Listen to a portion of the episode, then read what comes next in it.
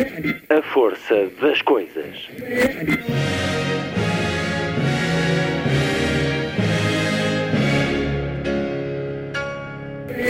Welcome to the 109th last night of the proms.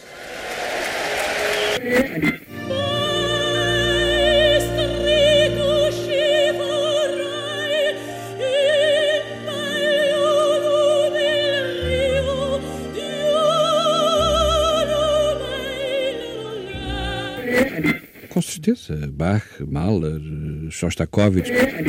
Um programa de Luís Caetano.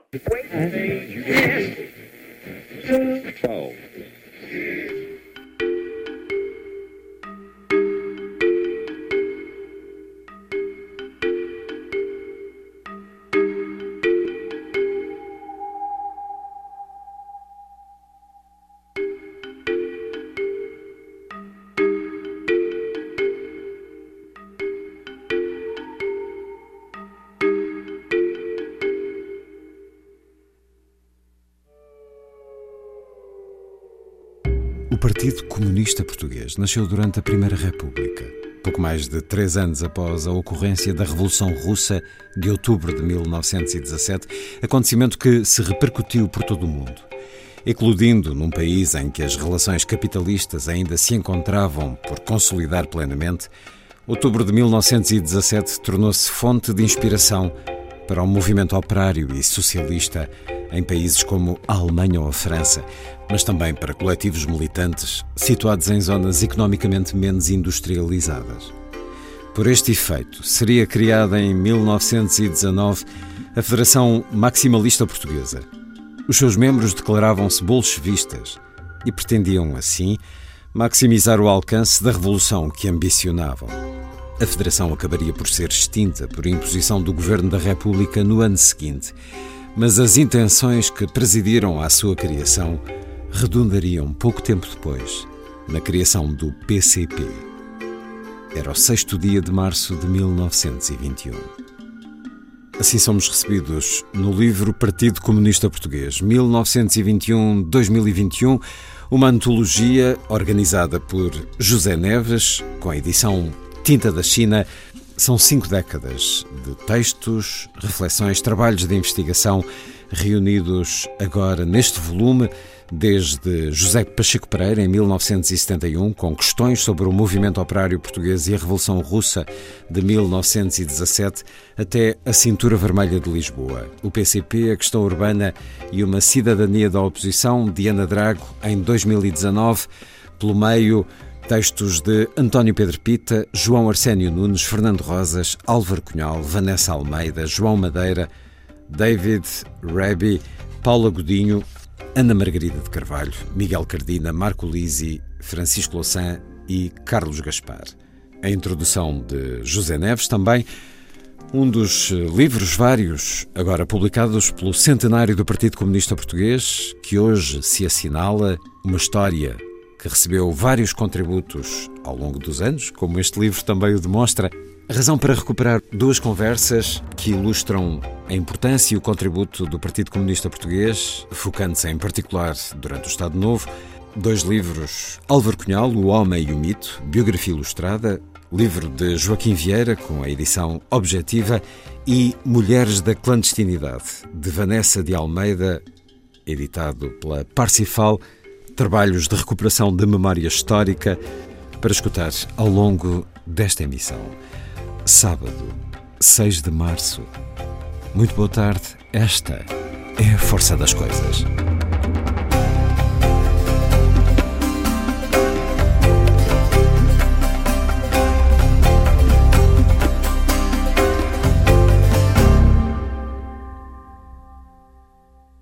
The Book of Grief and Joy. Música da russa Nastasia Khrushcheva. Nas interpretações da Divertissement Chamber Orchestra com Lydia Kovalenko e Ilya Lov.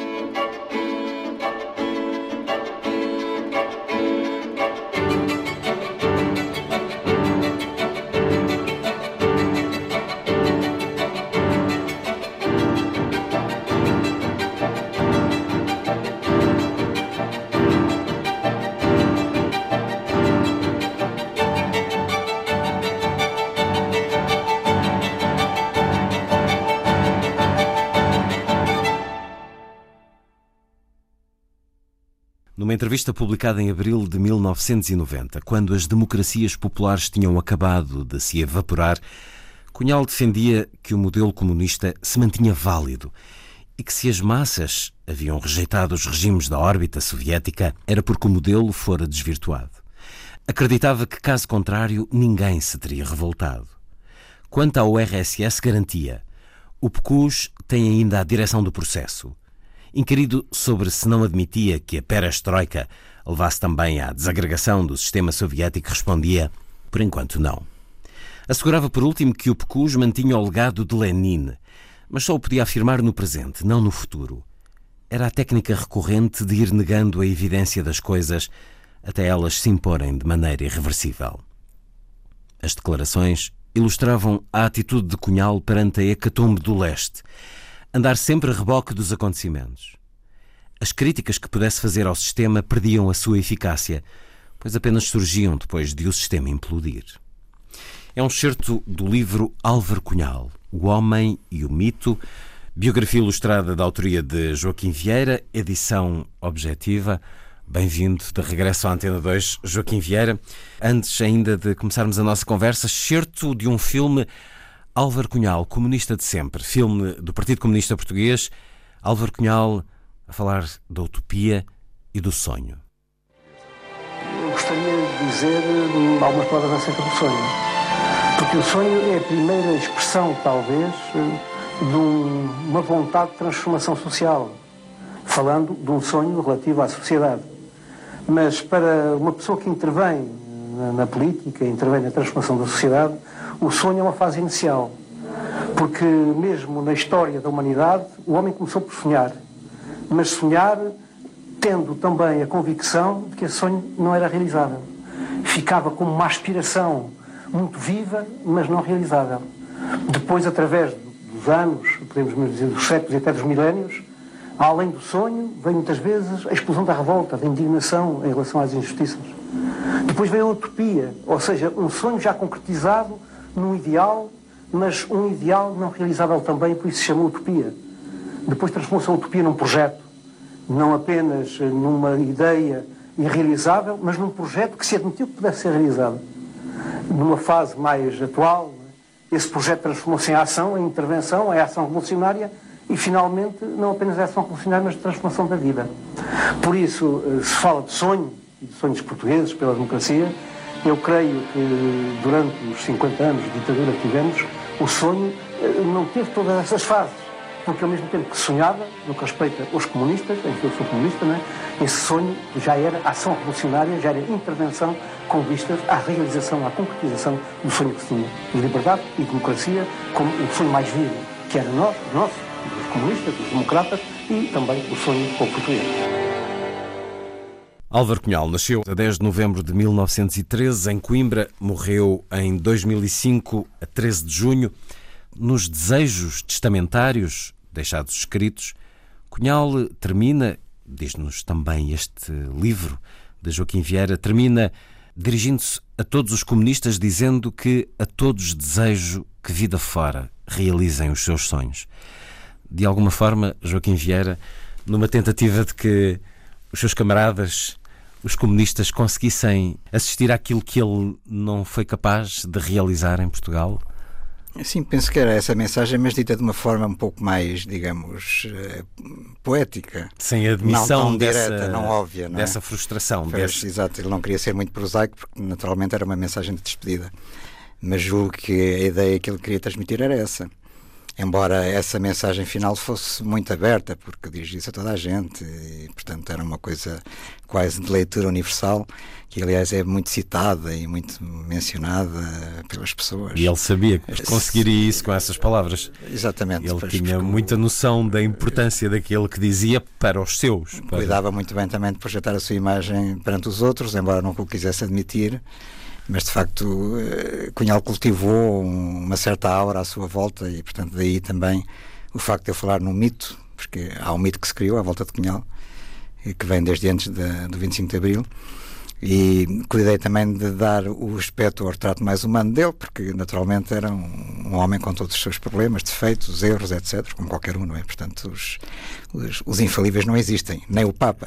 Essa dimensão humana atravessa muito este livro, mas ele, ele colaborou na construção desse mito, ele tinha consciência de, do que queria, queria deixar essa imagem de um mito Uh, eu acho que isso, essas coisas acabam por se impor às tantas na vida das pessoas por causa de um certo percurso. E o percurso de, de Cunhal, nessa medida, é exemplar, porque é um percurso construído por ele. Uh, e depois ele também sabe que, tem, que os acontecimentos, os factos o empurram um bocado para aí.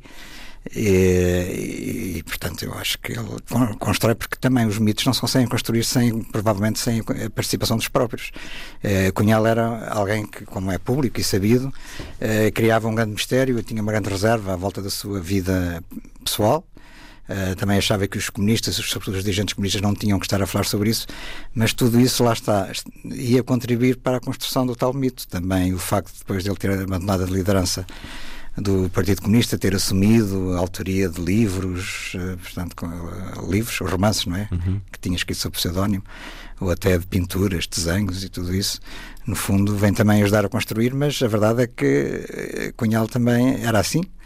Uh, e, portanto, construiu-se de facto essa imagem. As pessoas, sobretudo os leitores do Partido Comunista, tem a ideia realmente de um homem que é um dirigente a toda a prova, portanto, a tal infalibilidade, a palavra de Cunhal era sagrada, aquilo que ele dizia eh, comprovava-se, vir-se a comprovar no futuro, ainda hoje diz isso, e, e naturalmente Cunhal eh, comprazia-se nisso, portanto, gostava que realmente eh, aquilo que ele fosse transmitindo fosse ponderado, moderado, na dose exata, para que ajudasse a construir de facto essa sua imagem.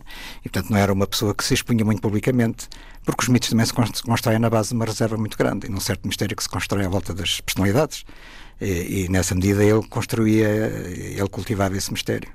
O que é que mudou no seu olhar sobre Álvaro Cunhal depois de fazer este trabalho, Joaquim Vieira? O que é que mudou sobre este homem que foi um dos mais carismáticos, para além do mito? O carisma era intenso, mas entre o que sabia antes e o que ficou a saber depois? Eu, como há poucos anos tinha feito um documentário biográfico sobre Álvaro Cunhal, não posso dizer que tenha mudado muito a minha perspectiva sobre a personalidade dele agora que, que fiz este livro. Mas há talvez duas coisas. Uma delas mais na, no plano pessoal. Uh, percebi que a vida sentimental de Álvaro Cunhal foi atravessada por uma grande turbulência. Ele era um homem de amores, de paixões, lá estão um tais aspectos que ele praticamente nunca quis admitir, assumir publicamente. E, portanto, há muitos encontros, desencontros com várias uh, mulheres, uh, coisas complicadas, mesmo no âmbito familiar e tudo isso. E eu abro um pouco o véu sobre isso, enfim, não, não desenvolvo muito porque não é esse o objetivo também do livro. Isso era relativamente conhecido, mas não estava escrito ainda? Eh, era conhecido num âmbito muito restrito uhum. dentro do partido, mas também dentro do partido se mantém uma disciplina férrea, imposta aliás por Cunhal, pelo seu exemplo e por aquilo que ele dizia aos outros que deviam manter, uh, e portanto as pessoas não falavam disso, simplesmente. Uh, e essas, hum, esse, esses testemunhos deixados escritos, o caso dele ter uma filha com uma mulher e depois, passado alguns anos, ter uma relação com a irmã dessa Exatamente, mulher, isso foi-lhe dito em testemunho ou há cartas? Há... Há sobretudo testemunhos. Falou com eles? Uh, falei com a mãe da filha, mas ela não quis prestar um depoimento e, portanto, foi apenas uma conversa telefónica, ou duas ou três, já não me lembro bem. Uh, e também falei com ela sobre a irmã. Uh, a irmã, curiosamente, que, que é Clara, que eu digo que ela se chamava Clara, porque na realidade esse não era o nome verdadeiro dela, ela chamava-se Dorília de nascimento, de batismo. Eh, simplesmente eh, quando entrou para a clandestinidade, porque ambas foram funcionários do Partido Comunista. Os pais Tal também como os pais eram. também eram, o irmão, portanto era toda uma família envolvida de facto com e o foi partido. uma família que acolheu Álvaro Cunhal exatamente, e daí ele fugiu da cadeia, exatamente. Mas ela depois na clandestinidade chamava-se Clara, era o pseudónimo, e assumiu esse nome até ao fim de hoje responde ao nome de Clara, e portanto é Clara para sempre, porque não gostava do tal Dorília de nascimento. Um, mas elas próprias, lá está, também não querem falar sobre esse assunto e, portanto, são muito reservadas, mantêm essa tradição. Eh, criada pelo Cunhal da Grande Reserva à volta da vida íntima pessoal dos, dos, dos, dos, comunistas. O segundo aspecto que talvez me tenha surpreendido é que em 1974-75 que é quando, digamos, Cunhal atinge o apogeu da sua projeção, porque ele aí também ganha uma notoriedade internacional muito grande e de facto é um dos, um dos protagonistas desse período revolucionário em Portugal. Uh, eu creio, quer dizer, fico convencido, e falo disso até no livro, que se Portugal não teve uma guerra civil, também se, se não atravessou uma guerra civil e não sofreu por, por uma guerra civil, foi também devido à, à, contribuição de Cunhal. Quer dizer, Cunhal. No 25 de novembro uh, tinha, ou também no. Ao longo de todo, antes e depois, ao longo de todo esse percurso e também no 25 de novembro, porque ele evita a saída das suas forças, que eram muitas, o PCP tinha uma grande influência, até ao nível militar, para a rua, para evita, foge ao confronto. Hum. E Mas já, já havia tem... atitudes de moderação e de conciliação. Quando era ministro sem pasta. Uh, porque eu penso, ele como ministro sem pasta, por exemplo, era muito institucional, era um institucionalista, que é outro aspecto curioso. Mas com, com uh, um criador de consensos também? Eh, exatamente, mesmo no seio do governo. O Adelino da Palma Carlos, que é o primeiro primeiro-ministro do, do pós-25 de Abril, Uh, elogia, aliás, Álvaro Cunhal como sendo os seus ministros mais moderados e mais uh, uh, um dos maiores contribuintes entre os vários que ele teve. E realça muito o aspecto dele nesse aspecto para a obtenção de consensos e de atitudes que sejam atitudes razoáveis de governação. Uh, e isso pode surpreender algumas pessoas, mas o próprio Carlos Brito, por exemplo, que era um dirigente muito importante do PCP, Uh, diz que o Álvaro Cunhal quase que se transfigurava como ministro. Uh, era uma atitude totalmente diferente daquela que ele tinha no seio do partido. E, portanto, ele, uh, Mas seria uma atitude estratégica? Herdado, talvez herdado do facto de ele se ter habituado ao, ao exercício de um poder que era um poder conservador na União Soviética quando ele lá esteve. ele trouxe também um pouco, digamos, essa noção institucional para Portugal. E, portanto, ele respeitava muitas instituições e, uhum. e, pelo facto de ele ser um institucionalista, eu estou convencido, e também porque ele percebeu que o PCP não tinha a força Uh, para conseguir impor uma revolução. Não tinha a força no seio das pessoas, do eleitorado dos com portugueses. o resultado de, alguns, de algumas eleições. Uh, das eleições e da reação que havia no norte e no centro uhum. do país. Ele, portanto, não quis embarcar numa aventura que sabia poderia dar mau resultado. A tal guerra civil, derramamento de sangue, eventualmente massacre. Ele falava entre os camaradas, na direção do Partido Comunista, falava muito do exemplo de uh, tentativas do partido, de partidos comunistas no estrangeiro para uh, tomarem o poder e depois correrem mal. E os, e os comunistas Isso ajudava a extinguir o partido? O caso da Indonésia, por exemplo, em 1965, correu muito mal e aquilo arredondou na morte de 500 mil pessoas, quase todos comunistas. E, portanto, isso de facto travou, de certa maneira, um impulso que até havia no seio do partido para serem mais radicais, mais revolucionários, entre aspas, se quiser, uh, e, portanto, uh, atingir ali um ponto de equilíbrio, de moderação, que acabou por, de facto, evitar que houvesse esse confronto que seria, teria sido terrível para Portugal. Mas acha e aí que... acho que o Cunhal deu um grande contributo nisso. E acha que, a partir de certa altura, ele criou essa certeza de que o PCP seria sempre uma força de oposição e dificilmente chegaria ao poder. A partir do 25 de novembro, que é quando é, é, quando é o tal ato de normalidade, eh, a partir do, do, qual passa a existir a chamada normalidade ou normalização democrática, o Cunhal, eu acho que Cunhal compreende que vai, vai passar o resto da vida na oposição e, portanto, tudo o que ele exige, o máximo que ele exige, é uma aliança com o PS, porque o PS permitiu-lhe chegar ao governo através da tal forma da maioria de esquerda. E, portanto, Soares sempre rejeitou essa, essa, essa, portanto, esse namoro, ou essa, essa tentativa de namoro. E, portanto, Cunhal vai apostar tudo, nos meses que ainda restam para a aprovação da Constituição, vai apostar tudo numa forma constitucional que seja favorável àquilo que era o desígnio do Partido Comunista, na medida do possível, não é? Porque era preciso conciliar com outras forças no Parlamento, na Assembleia Constituinte, Uh, mas ele aposta muito, de facto, na, na, elaboração de uma Constituição que cria um quadro que seja um quadro que ele diz progressista. E, na realidade, é aprovada uma Constituição, ainda hoje se fala, se discute muito a Constituição de 76, uh, ah, que vai muito de encontro uh, ao, ao, encontro dos desejos de Cunhal. Uh, e, e, o resto do tempo, praticamente enquanto ele é líder político do PCP, ele dedica o seu tempo a tentar uh, combater as tentativas de revisão da Constituição, porque vão alterar uh, princípios constitucionais que para Cunhal eram, eram sagrados, para, enfim, para aquilo que eram os objetivos do PCP, os objetivos, os objetivos políticos para Portugal.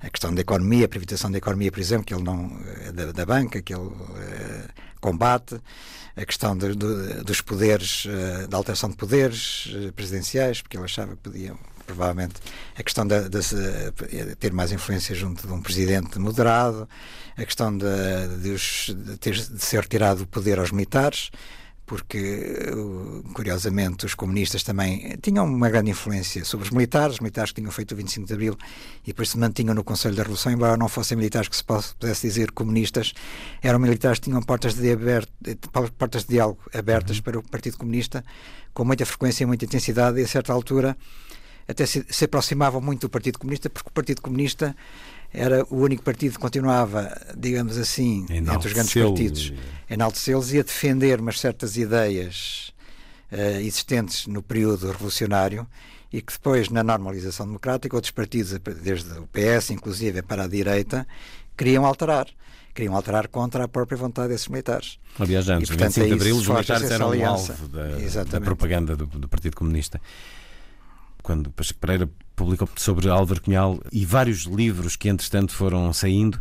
Já sabemos o, o essencial sobre este homem, na sua opinião? Eu acho que o essencial já se sabe, e isso em, em parte é devido aos trabalhos de, José Pacheco Pereira, mas também devo dizer que, independentemente desses trabalhos, penso que o essencial de Álvaro Cunhal é sabido, uh, porque o essencial uh, pode-se sintetizar naquilo que foi a liderança do Partido Comunista, antes e depois do 25 de Abril. É claro que há, pode haver muito mais matéria a, a, investigar, a pesquisar, a descobrir sobre isso, mas está aí sintetizado porque, de facto, o Álvaro Cunhal eh, fez como objetivo da sua vida eh, criar um Partido Comunista forte. Hum. É claro que havia outro objetivo que era que o Partido Comunista dirigisse uma revolução, um processo revolucionário em Portugal, portanto, isso ficou pelo caminho. Mas essa ideia de que o Partido Comunista deveria resistir portanto, à, à intempérie, aos sistemas adversos e continuar a ser um partido forte, foi sempre aquilo que norteou a, a vida, a vida de Álvaro Cunhal. Todo, toda a vida. Ele, portanto, ele sacrificou a vida pessoal, a vida artística, a sua carreira literária que podia ter tido noutras circunstâncias. Também gostaria de ser pintor, provavelmente. Portanto, tudo isso ele sacrificou à ideia fundamental de criar um Partido Comunista forte em Portugal uma vida que, que, foi uma missão. Ele, desde muito novo, aos 22 anos, já fazia parte do, do órgão máximo dos comunistas portugueses. Foi num espírito de missão que Álvaro Cunhal incorporou esse trabalho, essa vocação, tudo aquilo que lhe foi inculcado desde a universidade e foi assim até ao fim? É, sim, existe muito espírito de missão na liderança comunista, de uma forma geral. Quer dizer, isso é herdado dos, digamos, dos textos teóricos e da prática de dirigentes comunistas, como por exemplo Lenin, acima de todos. E essa missão também tem aspectos perigosos, porque as pessoas então, sentem-se um pouco predestinadas a mudar o mundo e quando se as pessoas não querem, se, digamos, se os governados não querem mudar bem, mudam a mal. E portanto isso redunda na, nas ditaduras comunistas e na ditadura do proletariado, e isso é uma coisa assumida eh, pelo Lenin, essa forma de ditadura do proletariado, e também pelo Álvaro Cunhal, apesar de ele ter retirado a seguir ao 25 de Abril eh, a expressão de ditadura do proletariado do programa do Partido Comunista. Ele dizia, e alertou na altura, nós retiramos, porque isto é inconveniente, porque nós acabamos de sair de uma ditadura e, portanto, as pessoas reagem mal à palavra ditadura. Mas nós continuamos a acreditar na, na, na ditadura do proletariado, portanto, isso manteve esse valor, a crença nesse valor até ao fim. Portanto, isso, isso uh, implica, na realidade, uh, o cumprimento de uma missão, a noção de que é preciso cumprir essa missão de criar esse regime utópico, a tal utopia de que ele falava naquela declaração. A utopia continua a existir e depois, quando se quis aplicar na prática, não funcionou. Uh, desabou tudo como um castelo de cartas e, portanto, eu penso que isso terá sido o golpe mais terrível na, na carreira política de Cunhal e na sua consciência mesmo, uh, que o obrigaria a rever tudo aquilo que foi a sua carreira política, tudo aquilo em que ele acreditou e, no entanto, ele seguiu em frente e continua a acreditar nos mesmos valores e não alterou nada em relação a essas convicções. Isso não só nesse momento marcante, a partir de 89, como eh, em várias posições ao longo deste seu livro, vamos nos apercebendo de como ele não admitia o erro, não admitia alterar posições, quanto muito havia uma correção, Também. acerto no discurso. Isso valoriza a coerência ou penaliza a integridade, na sua opinião, Joaquim Vieira? Eu acho que se calhar as duas coisas. Uh, por um lado, valoriza a coerência e as pessoas, por exemplo, uh, mesmo pessoas que não foram nem são simpatizantes ou militantes, muito menos do Partido Comunista, admiram esse aspecto uh, no Álvaro Cunhal, sobretudo quando comparam com os políticos da atualidade, reparam que há uma grande distinção entre uma coisa e outra. Mas, por outro lado, também há esse aspecto, como dizia Mário Soares, só os burros não mudam de opinião. E há esse aspecto, uma certa teimosia, uh, na insistência em certas coisas que se verificou que na prática que não funcionavam. E, no entanto, apesar de tudo, o Álvaro Cunhal não queria, não queria mudar. Portanto, aí também há o outro aspecto do lado contrário, porque a coerência só por si, como valor, não quer dizer que seja uma coisa amplamente positiva. Uh, o Hitler também foi coerente. O Stalin também foi coerente e, portanto, até ao fim acreditaram nos mesmos valores. Portanto, isso não quer dizer que, que a coerência seja um valor absoluto, que valha tudo há aspectos que são muito importantes, que é a crença na humanidade, nos valores humanistas, por exemplo, Uh, e portanto temos que confrontar também uma coisa com outra, em que quadra que essa coerência existe. E aí já, uh, já se levantam mais dúvidas sobre aquilo que foi a coerência de Álvaro Cunhal. A conversa com Joaquim Vieira, autor de Álvaro Cunhal, O Homem e o Mito, uma biografia ilustrada com a chancela objetiva. Ele foi desde muito novo, extraordinariamente novo, aos vinte e poucos anos, eh, vamos apercebendo nesta sua eh, biografia, foi desde muito novo um ideólogo e um organizador. Ele era mais de pensamento ou de ação? na sua opinião, Joaquim Vieira? Eu acho que ele era mais de ação. O pensamento que de Cunhal não é um pensamento muito original. É um pensamento recebido e retransmitido. Recebido, recebido de Moscou, enfim, recebido dos tais teóricos, dos textos, já aqui falámos. Uh, mas se, for, se atendemos a outros dirigentes comunistas, também, também não se atrevem a ser muito, muito originais, sobretudo depois do Lenin. Hum porque eles têm que seguir uma cartilha, quer dizer, este, esta ideia do dogmatismo, da ortodoxia, está impregnada nos próprios valores dos partidos comunistas em, em todo o mundo. E, portanto, isso, isso, isso limita muito a margem de, de criatividade no campo das ideias que podem ter os dirigentes comunistas. É verdade que há uma certa adaptação ao terreno, às condições concretas, porque também se fala muito das condições concretas, etc. Mas naquilo que são os valores essenciais não há grandes alterações. Até se nós formos ao Mao Tse que é talvez aquilo que acaba por ser mais criativo após o, Lenin, eh, no fundo depois há todo um conjunto eh, de ideias que acabam por eh, ser comuns à, à matriz original do marxismo-leninismo. e, portanto, nesse aspecto, Cunhal reproduz um pouco, uh, portanto, essas fórmulas, digamos assim, teóricas, uh, e é verdade que ele criou o conceito, a noção de aquilo que a noção de que tinha que haver uma unidade das forças democráticas, como ele dizia, para derrubar a ditadura em Portugal, mas mesmo isso não é novo, porque em 1935, quando houve um congresso da Internacional Comunista, aquele assistia em Moscou, foi a primeira vez que ele foi Tinha a Moscou. 22 tinha, anos, quer dizer, é impressionante. Novíssimo, não é? E viaja em condições complicadas, porque na altura... Atravessa Portugal, uma Europa pré-nazi, já nazi. Isso, tudo isso é uma aventura, das várias que Cunhal viveu ao longo da vida. E há muitas. Uh, mas esse, esse congresso, de facto, uh, advoga e, e, e, portanto, insta todos os partidos comunistas a cultivarem essa unidade nacional contra o fascismo, contra o nazismo, e, portanto, no fundo, Cunhal também recebe essa forma e vai aplicando depois em Portugal ao longo da vida, até 1965, quando ele uh, cria o seu documento teórico que é considerado mais importante, lá no, na perspectiva do Partido Comunista, que é o Rumo à Vitória, que era isso que devia levar à alteração do, do regime, portanto, à queda do, da ditadura em Portugal. Portanto, não há aí grande criatividade. Em resumo, o que há é, de facto, mas uma capacidade de organização muito grande, essa, isso é, isso é, essa influência na existência e no reforço do Partido Comunista é que é decisiva, mais do que a capacidade teórica para ter um Partido Comunista forte, que, foi a, que era a maior força da oposição em, em, Portugal, eh, no tempo da ditadura, e, portanto, quando chega ao 25 de Abril, é de facto a, a, força que está em melhores condições para assumir depois um papel determinante no processo que vem a seguir, como força partidária. E também a, o apelo à, à aceitação do que é dito pelos eh, responsáveis e pelos dirigentes, porque depois dele vir desse encontro da Internacional Comunista em, em 35, ele passa a utilizar muita resposta, conta-nos Joaquim Vieira. É assim porque na União Soviética se faz assim. Pois, é um bocadinho como, como os pais dizem aos filhos, é assim porque eu quero. E ele porque Nessa altura havia um pouco, mas ele depois abandonou esse tipo de, linguagem. Passou a elaborar mais. Pois, isso era, tinha que se atribuir isso à verdura da Vinha deslumbrado, provavelmente. Vinha, sem dúvida nenhuma que vinha deslumbrado. Dimensão. Ele achava, e disse mais tarde, décadas mais tarde, que a União Soviética era o sol na terra, aliás, foi uma expressão depois ele foi usado sofreu e... com isso até ao fim, não é? Mas, Contra ele. Disse-o e não podia ser negado. E, e, e, penso que ele acreditava nisso. Mas não, não, eh, a partir de certa altura, sobretudo os anos 40, deixou de ser tão dogmático como era nesse, nessa altura em que veio da União Soviética. Uma, uma imagem da intimidade que também recebi na leitura deste seu livro eh, do pai Avelino. Ele escrevia e pintava, cursou Direito, possuía um forte diário republicano. Foi uma figura marcante para a vida de Álvaro Cunhal. Foi, digamos que, Sem em termos freudianos, eh, ele não. tentou sempre igualar o pai. Eu acho que isso está é explícito, não é? De facto, o Álvaro Cunhal segue as pisadas do pai, eh, abre, portanto, envereda pelos caminhos que o pai abre e tenta aprofundar esses caminhos. E, e, aliás é curioso que nos, nas três vezes em que ele foi preso, ele chamou o pai para, como, como seu advogado de defesa, é preso e julgado. Um, e de facto há aí toda uma matriz que depois uh, Cunhal vai seguir. Quer dizer, uh, Avelino Cunhal não era comunista porque na altura Uh, não existia, não existia digamos, essa... implantada só, só a partir da, da movimento, claro. a partir da Revolução de Outubro de 1917 e que se passou a existir com muita força na, no mundo ocidental, nos países da Europa Ocidental. Mas, portanto, é republicano, é republicano com com algumas ideias à esquerda, na esquerda republicana, e portanto ele puxa Álvaro Cunhal na sua juventude para esse ideário, e depois Álvaro Cunhal pega nisso e, portanto, aprofunda. Entretanto, já existiu a Revolução de Outubro, a Revolução Soviética, e, portanto, Cunhal começa a fazer as suas leituras e tem a capacidade suficiente para seguir depois um percurso pelo seu próprio pé.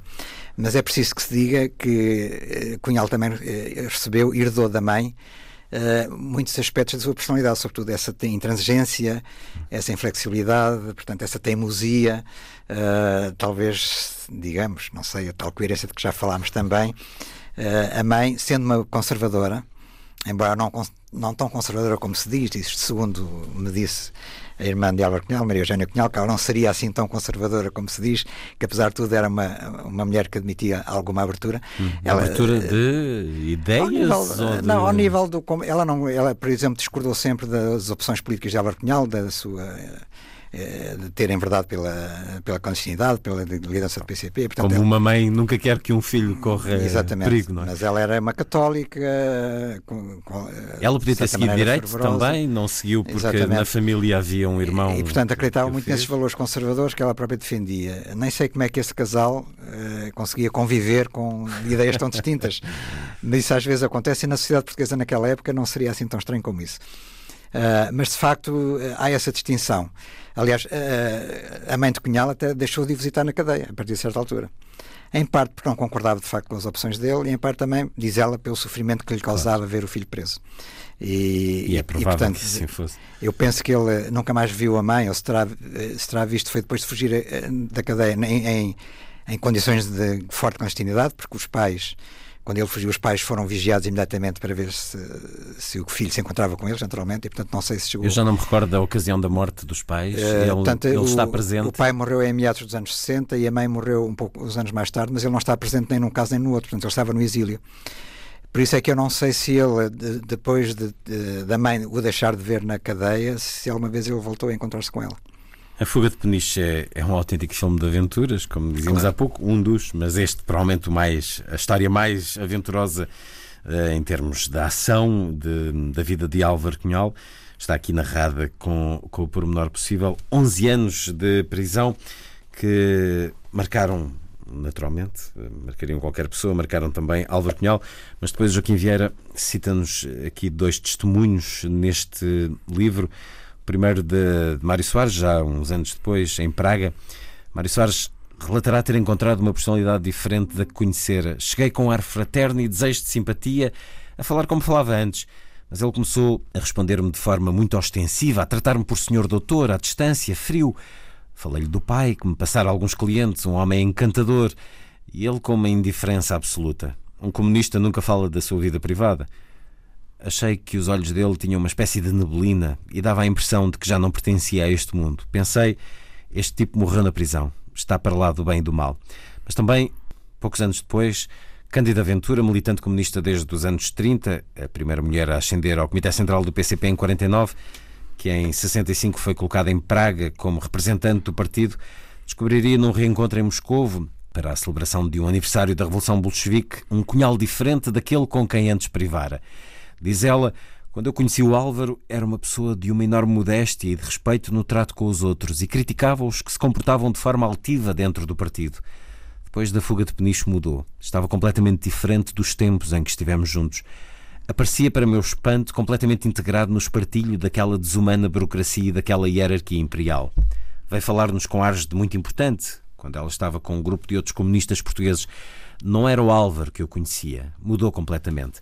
São testemunhos Mário Soares, enfim, um adversário uh, de sempre, mais tarde, particularmente. Quase sempre. Porque ele tem, tem sempre esta simpatia, já no, no 25 de Abril, após o 25 de Abril, tem também esta simpatia, é sempre rechaçado. Mas estes dois testemunhos, acha que parte dele fica na prisão? Eu acho que é mais, de facto, a necessidade de assumir as tais características de liderança que já falámos atrás, a tal missão. Porque é curioso que antes uh, da prisão, o cargo de secretário-geral estava livre, não, não, não, estava, não tinha sido ocupado depois da morte do, do secretário-geral anterior, que era Bento Gonçalves, no Tarrafal, em 1942. E, portanto, uh, Álvaro Cunhal é o líder natural do PCP, é ele que, à partida, deveria ascender ao lugar. E apesar dos camaradas lhe dizerem que ele deve assumir o cargo de secretário-geral, ele recusa fazê-lo. Mas a seguir à fuga, portanto, uh, em 1960, poucos meses mais tarde, ele diz que sim, senhora, então eu vou ser o secretário-geral. E, portanto, isso de facto dá a ideia que há aí uma, uma fronteira, não é? Uma transformação. Ele assume completamente o papel e, portanto, lá está a tal questão dos comunistas não falarem da sua vida privada, etc. E, portanto, ele apenas uh, atua como líder partidário, como secretário-geral do Partido Comunista, e todo o resto das relações pessoais que existiam, as afetividades, os afetos com um, com esta, com outro, à esquerda, à direita, ele, portanto, põe tudo isso de parte para assumir apenas o, a figura do homem político que ele quer ser. E as pessoas, portanto, têm que se relacionar com ele como homem político, até dentro do partido. Ele não queria estar a favorecer A ou B e, portanto, não cultivava relações pessoais, com medo depois das pessoas estarem a pensar que estava a puxar mais por aquele ou que o outro iria ser, estava predestinado a ser isto ou aquilo, porque estava a puxá-lo para qualquer coisa. Tentava tratar toda a gente por igual e portanto era muito difícil ter, digamos assim, um convívio íntimo, particular com Álvaro Cunhal, a não ser as mulheres que eram suas namoradas, mas isso é outra história, é outra conversa. Uh, mas era assim, de facto, que ele tratava as pessoas.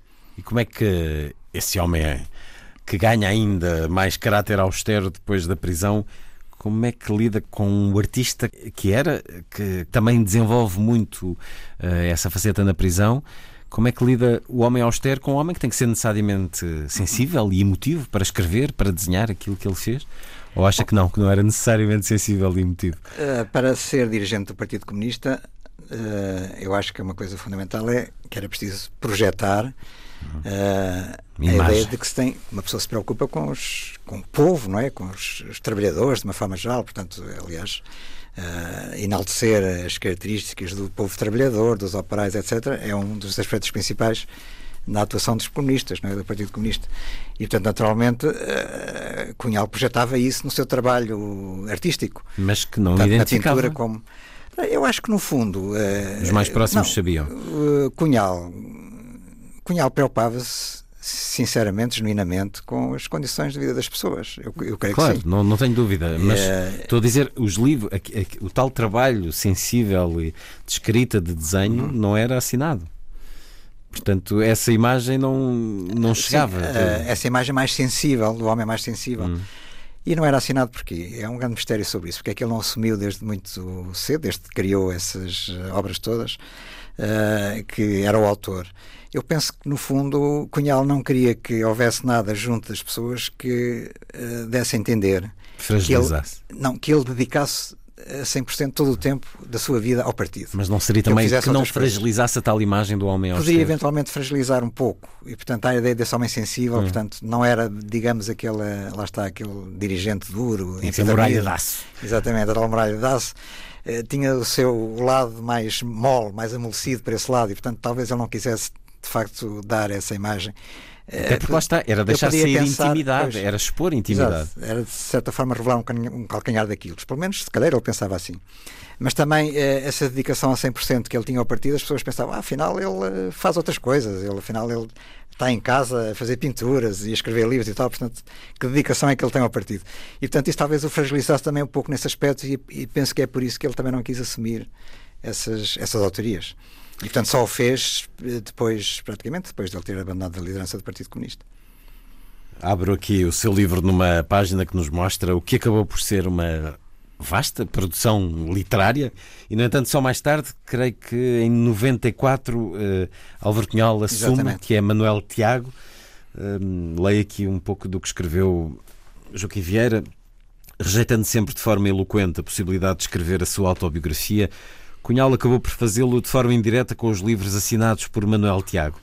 Apesar de surgirem como ficção, qualquer um dos seus romances ou novelas retratou aspectos da vida militante dos comunistas portugueses, episódios em tudo idênticos aos que o próprio autor viveu, pelo que cada uma dessas obras estava impregnada de uma forte componente autobiográfica. Quer fosse a direção das greves dos anos 40 em Até Manhã Camaradas, a travessia ilegal da fronteira em cinco dias, cinco noites, a experiência do isolamento na penitenciária em A Estrela de Seis Pontas, a vivência da Guerra Civil Espanhola em A Casa de Eulália, a viagem marítima clandestina até Split, em Fronteiras, A passagem pelo batalhão disciplinar de Penamacor em Os Corrécios ou até os problemas de um responsável partidário durante o PREC em Um Risco na Areia. A revelação de que o autor era o ex-secretário-geral do PCP suscitou maior interesse por estes volumes, alguns dos quais tiveram tradução noutras línguas. Quase ao mesmo tempo, Cunhal resolveu também assumir que era o tradutor da versão portuguesa do Rei Lear, antes atribuída a Maria Manuela Serpa, e uma nova edição veio repor a verdade. Em lugar do estímulo da liderança partidária, ele tinha agora a satisfação pelo reconhecimento da sua faceta criativa. Portanto, esta satisfação veio mais tarde, na sua opinião?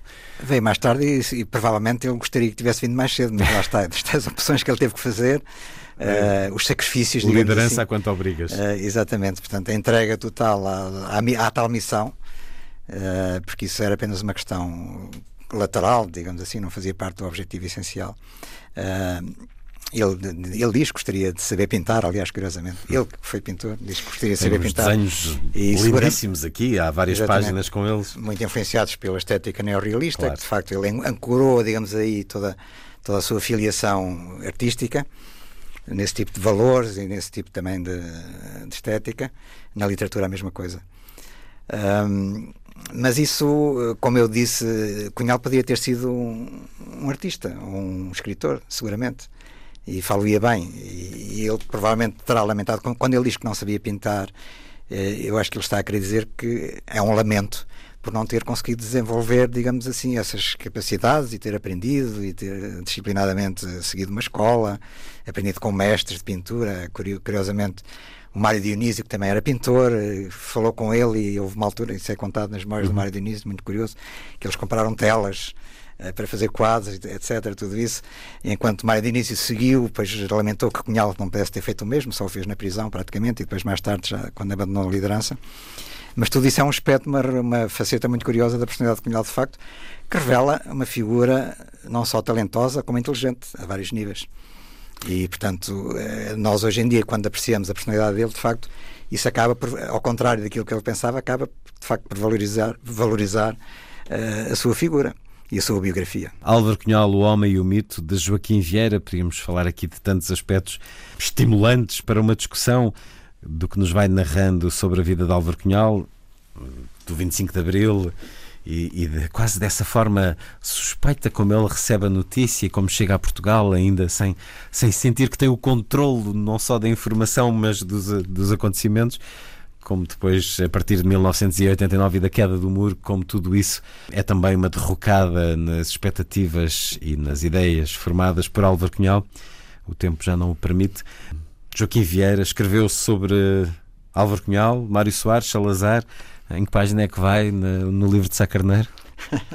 Neste momento não estou a fazer sacaneiro porque já houve vários trabalhos publicados. É verdade, nos últimos anos. Eh, e também ninguém me desafiou, mas acho que é uma vida interessante para biografar, sem dúvida nenhuma. Humberto Delgado. Gostaria de o fazer.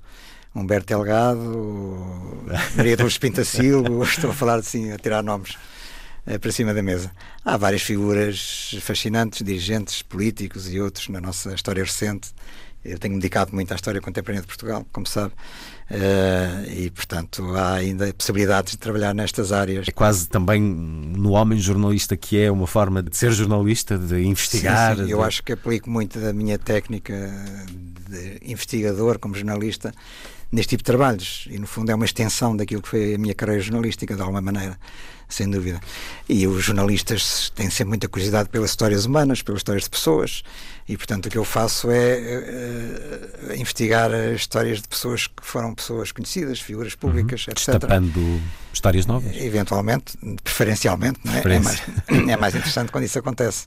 Ou fazendo a fotobiografia que no fundo é reconstituir a vida da pessoa também por imagem e portanto trabalhei muito também nessa área. E esta, este trabalho sobre Cunhal é um misto entre uma coisa e outra. Portanto tem a componente uh, da fotobiografia também a componente da, da biografia em texto. Uhum. por isso é que eu não lhe chamo uma fotobiografia chamo-lhe uma biografia ilustrada. E, e, chama bem. E é de facto um livro que nos conta uh, muito bem a história das duas maneiras pelo seu texto e pelas imagens também pelos muitos documentos que estão neste livro Álvaro Cunhal, O Homem e o Mito, de Joaquim Vieira, biografia ilustrada com a chancela objetiva. Muito obrigado por ter vindo à Antena 2, Joaquim Vieira. Eu que agradeço.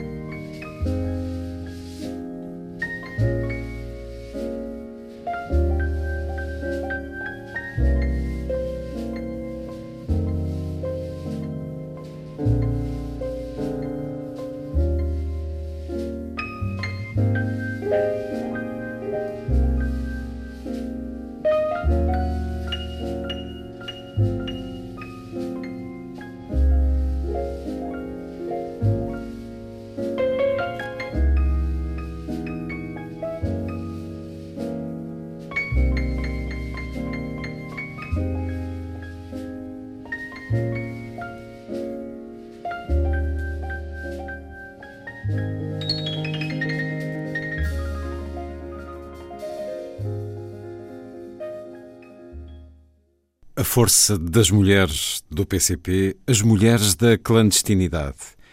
Já a seguir, numa conversa com Vanessa de Almeida, testemunhos de uma experiência e tributo à resistência e à coragem, livro editado pela Parsifal, para ouvir depois da música Nacht und Träume, Noite e Sonhos, a canção de Franz Schubert, aqui nas vozes da franco-americana Rosemary Stanley e da francesa Sandrine Pierre com o ensemble Contraste.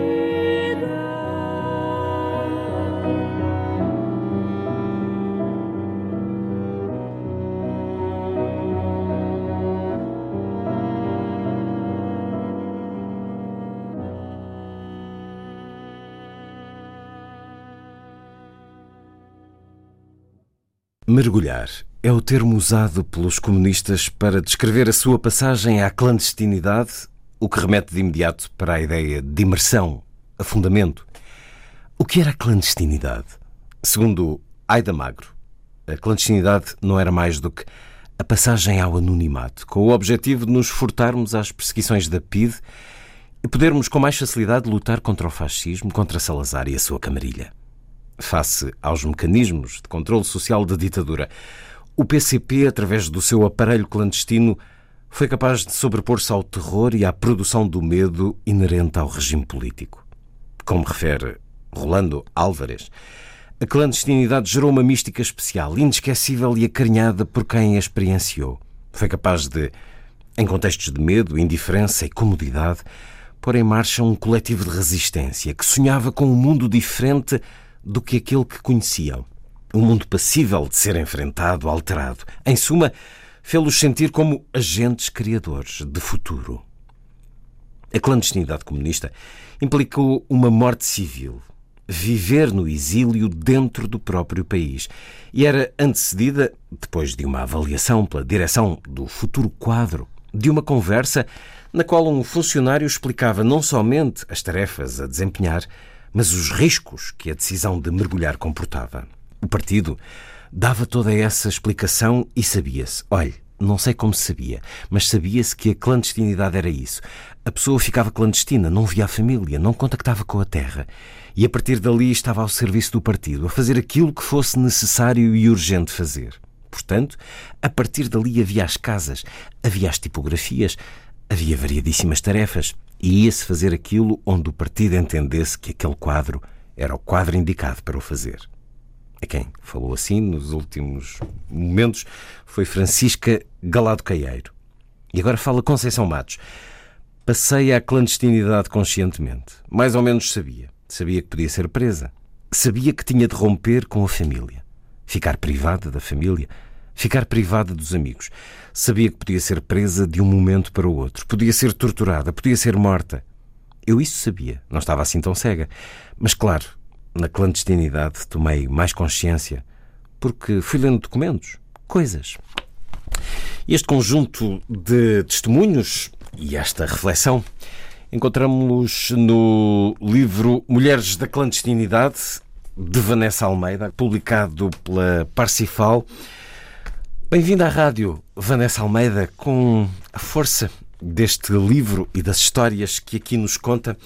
Se este livro se chamasse Mulheres Comunistas da Clandestinidade, era uma redundância? Seria talvez um pouco redundante. Uh, a escolha das funcionárias clandestinas do PCP deve-se ao facto de ser a organização que mais tempo Uh, enfrentou uh, a ditadura de Salazar e Caetano e, portanto, também o partido que tem a maior experiência de clandestinidade, creio que, inclusivamente a nível europeu.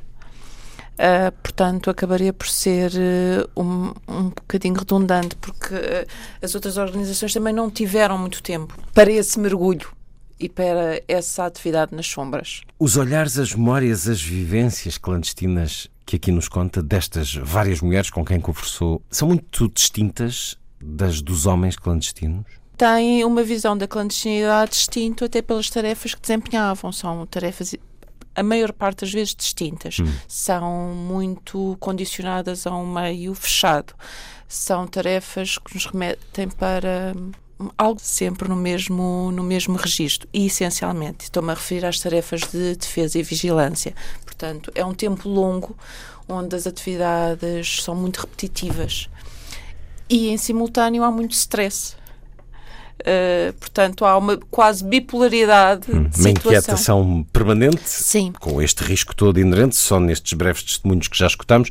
A maior parte destas mulheres está acompanhada do marido ou não? A maior parte, sim. Um, e agora, se calhar, tenho que fazer um bocadinho de história para, para se perceber. Um, a clandestinidade, tal como aparece neste livro, é uma, é uma realidade que aparece nos anos 40 Portanto, há, há, há, uma reorganização do Partido Comunista, aquilo que é definido como uma reorganização, que acontece no início dos anos 40, e então passa a existir aquilo que é definido como a clandestinidade dura.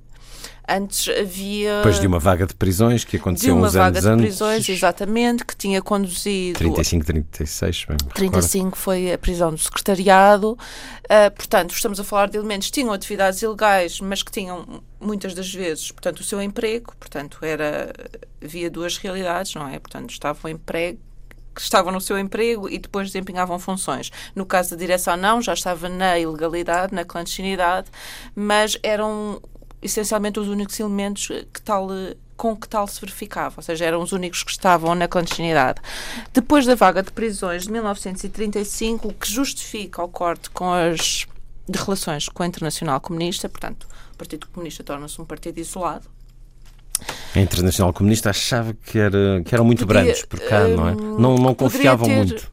Poderia ter ocorrido uma infiltração policial. Acreditaram que, à época, podia ter sido fruto, essas prisões tinham, podiam ser fruto de uma infiltração. E, portanto, daí o corte, por questões de segurança. Na década de 40, portanto, há, há, há vinda de uma série de presos, tanto de Angra como do Tarrafal, então procede-se à reorganização. Estamos a falar de homens com 20 e poucos anos, que, que vem supostamente com essa missão depois de terem uh, tal uh, definido com o então secretário-geral à época já no Tarrafal, que era o Bento Gonçalves.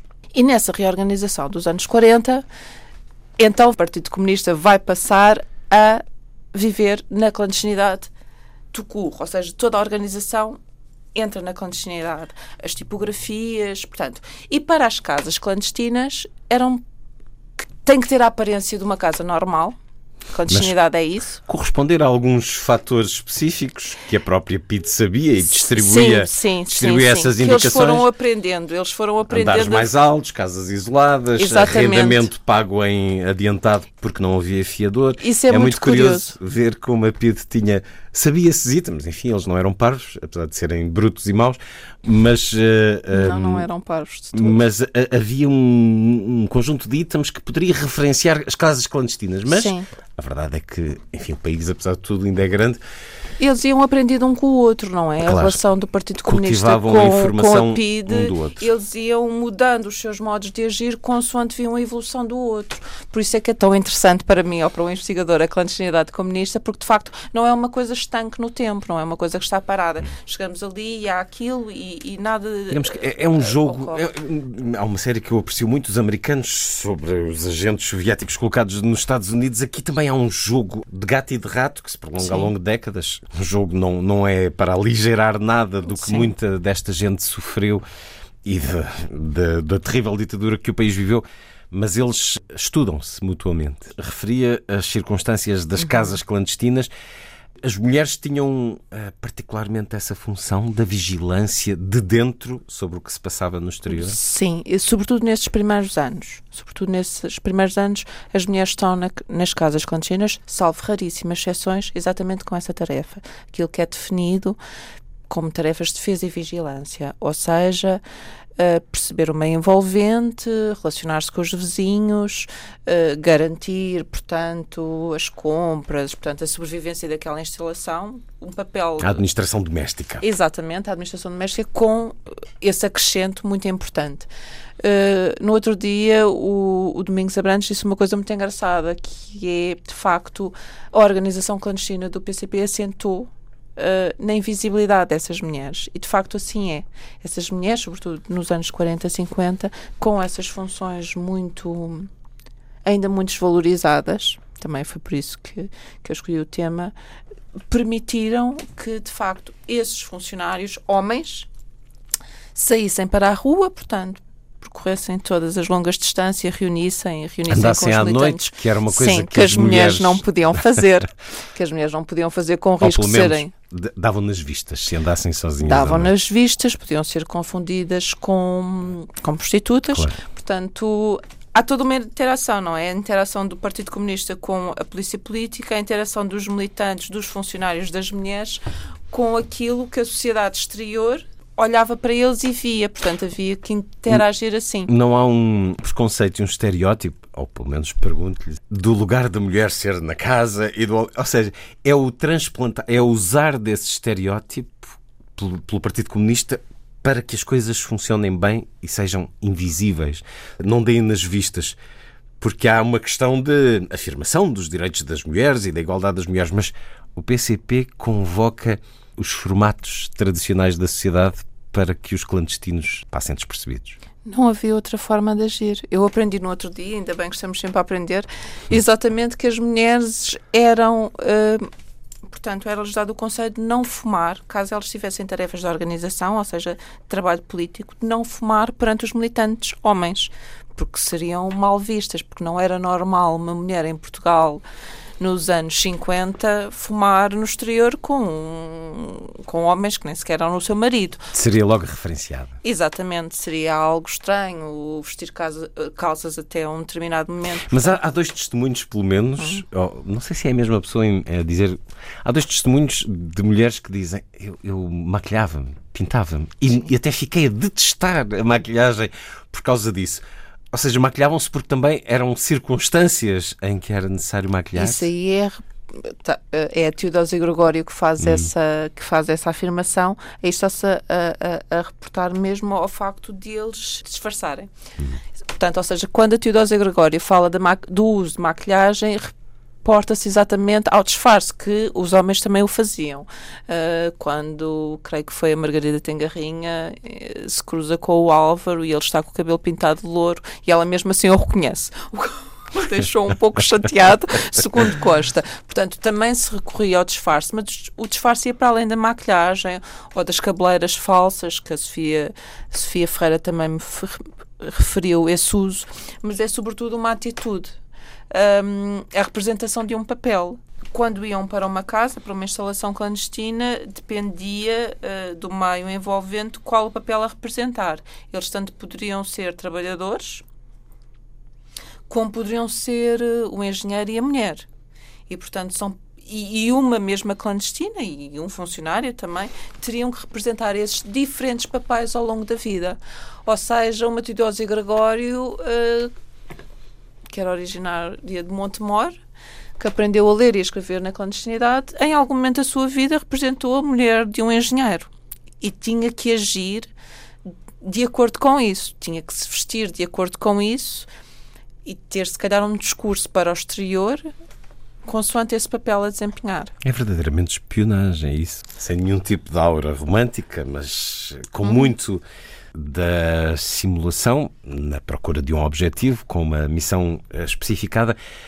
Perguntava-lhe há pouco se habitualmente estavam com, o, com os maridos uhum. nesse, nesse papel da clandestinidade.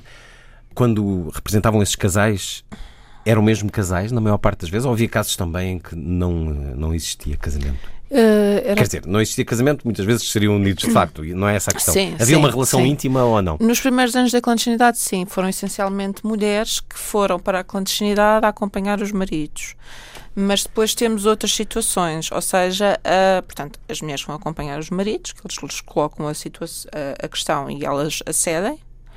Uh, caso, por exemplo, da Lourença, que foi para acompanhar o marido, mas foram ambos conscientes temos o caso da Teodósia, que já falámos aqui, que, que foi o pai que lhe colocou a questão e, portanto, ela foi para a clandestinidade sozinha e na clandestinidade depois veio a conhecer aquele que seria mais tarde o seu companheiro e marido, o Afonso. Portanto, ela foi por ela, uhum. uma decisão dela. A Sofia Ferreira, que, que passou para a clandestinidade tendo sido a irmã que já estava na clandestinidade que lhe colocou a questão, a Margarida Tengarrinho que foi para a clandestinidade com o Dias Coelho, foram os dois enquanto casal para desempenhar uma tarefa em concreto. Portanto, temos diferentes uh, motivos para a passagem da mulher à clandestinidade. Mas sim, nos primeiros anos, muitas delas foram de facto para acompanhar o, os maridos ou, ou, os companheiros, dado que, sobretudo, as pessoas, as mulheres originárias do Alentejo, esse esse laço formal não existia. No início li algumas circunstâncias da preparação de quem partia para a clandestinidade, e eram circunstâncias que desde logo avisavam da dureza, mas existia uma aura à volta deste trabalho, desta missão, uma mística, algo de heroico que tornasse apetecível aos funcionários do partido ou aos familiares de funcionários do partido este trabalho? Apetecível não será o termo possível uh, no sentido da luta, sim, do sim, contributo sim, para. Sim, isso. Uh, por exemplo, eu creio que, é, uma vez mais citando a Tengarrinha, ela fala de qualquer coisa de um romantismo revolucionário. No caso dela, que, teria, que foi ao início um romantismo revolucionário, ou seja, havia aquela aura. E em certas localidades de, de Portugal, de facto, sobretudo na cintura industrial e no Alentejo, um, para os militantes, os funcionários têm de facto uma mística de uma entrega total. Um, se pensarmos, por exemplo, até nas memórias que a mulher do Soeiro Pereira Gomes, a mulher, a mulher do Soeiro Pereira Gomes não acompanhou na clandestinidade.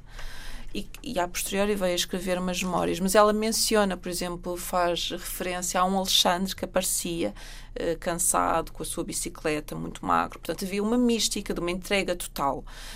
Um, e, portanto, esse meio envolvente pode ter condicionado de um modo positivo um, esse, essa passagem para a clandestinidade por, por parte de algumas mulheres.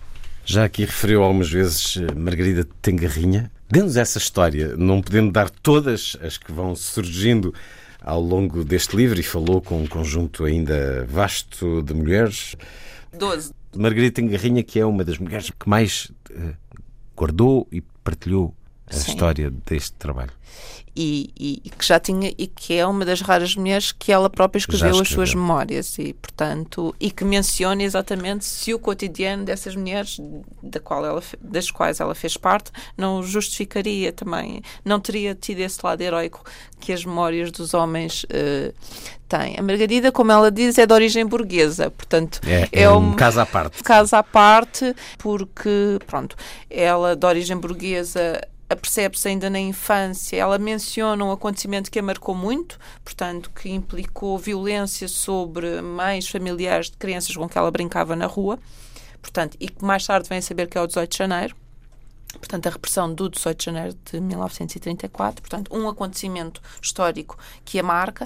Depois faz a sua vida normal, liceu, está no liceu, assiste ao fim às manifestações do fim da Segunda Guerra Mundial, hum, onde ela própria adere, depois uh, prisão do Álvaro Cunhal, creio que vai assistir ainda.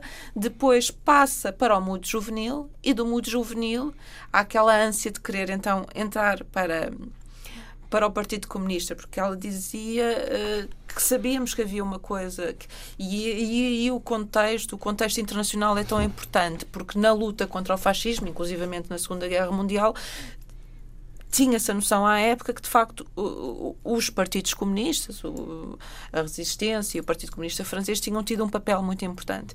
E ela, e ela diz com muita graça: espera aí, não, não pode ser já. eh, Portanto, ou seja, ela ia insistindo para passar e o seu interlocutor, que por acaso era o Coelho, dizia: ainda não pode ser.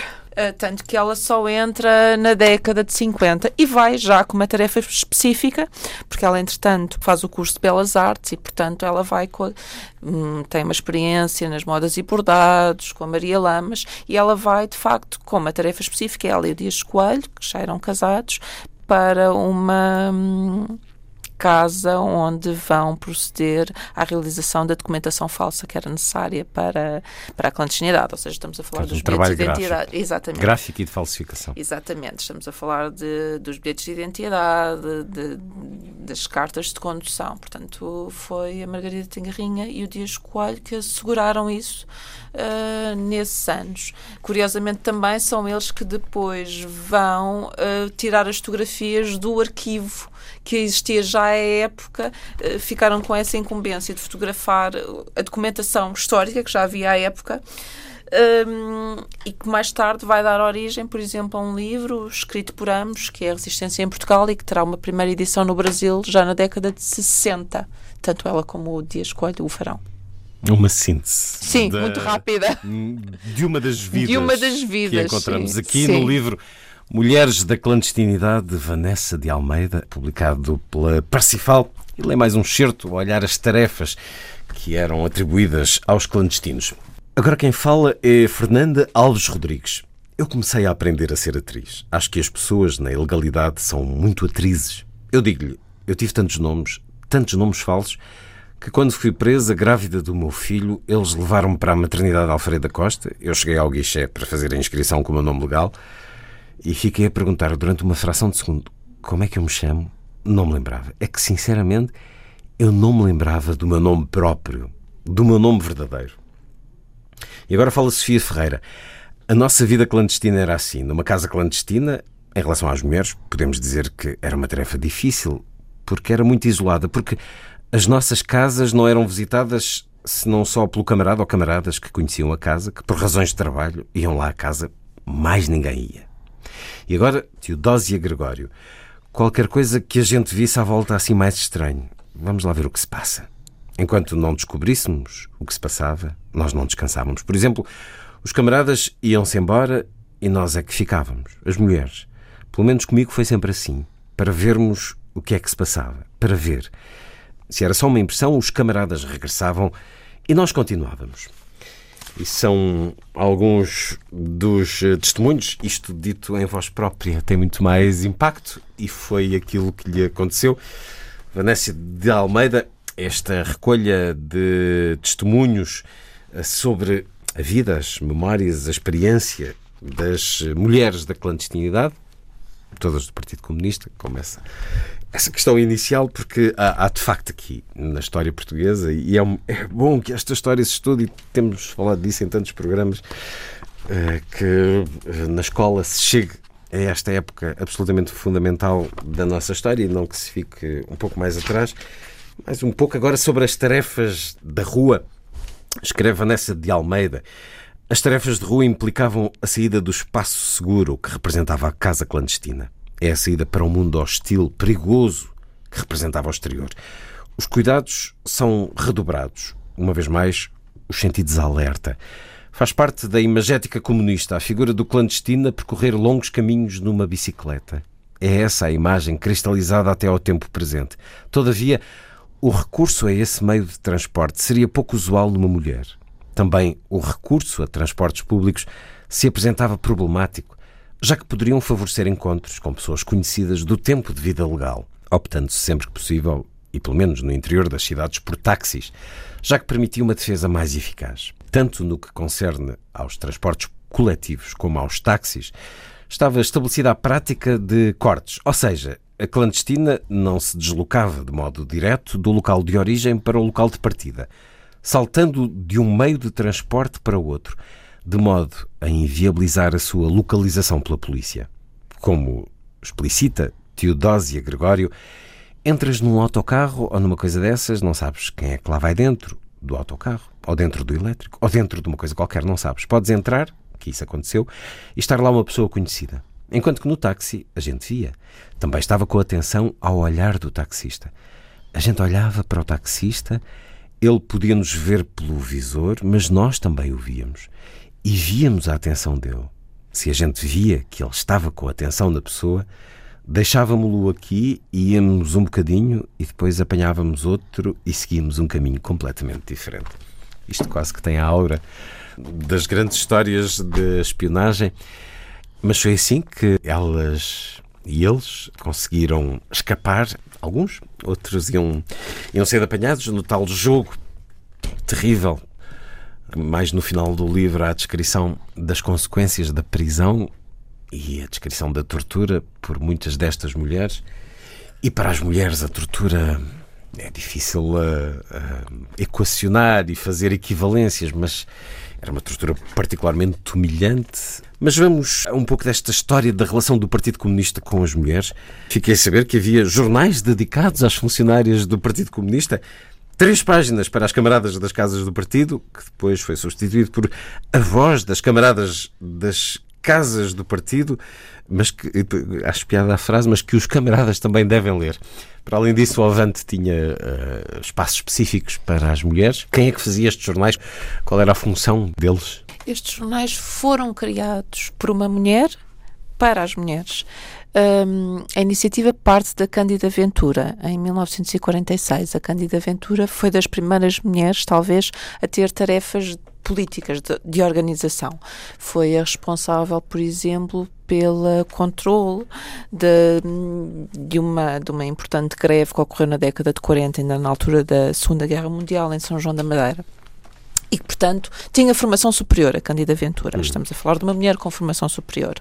E ela percebeu-se que as mulheres das casas clandestinas estavam, lá está, muito isoladas, uhum. muitas delas tinham um nível de instrução muito baixo, ou não o tinham de todo, e, portanto, criou o Três Páginas, em 1946, para essas mulheres, que começa, uh, que começa a receber uh, textos e artigos escritos por elas mesmas. Portanto, um, esse jornal será posteriormente substituído pela voz, pela voz das camaradas, aí com já pela Margarida Tengarrinha, será a Margarida Tengarrinha que vai estar nele e que mais tarde vai ser continuado pela Ivone Dias Lourenço. Portanto, estamos a falar de duas publicações, entre elas que têm uma existência de 1946 a 1970.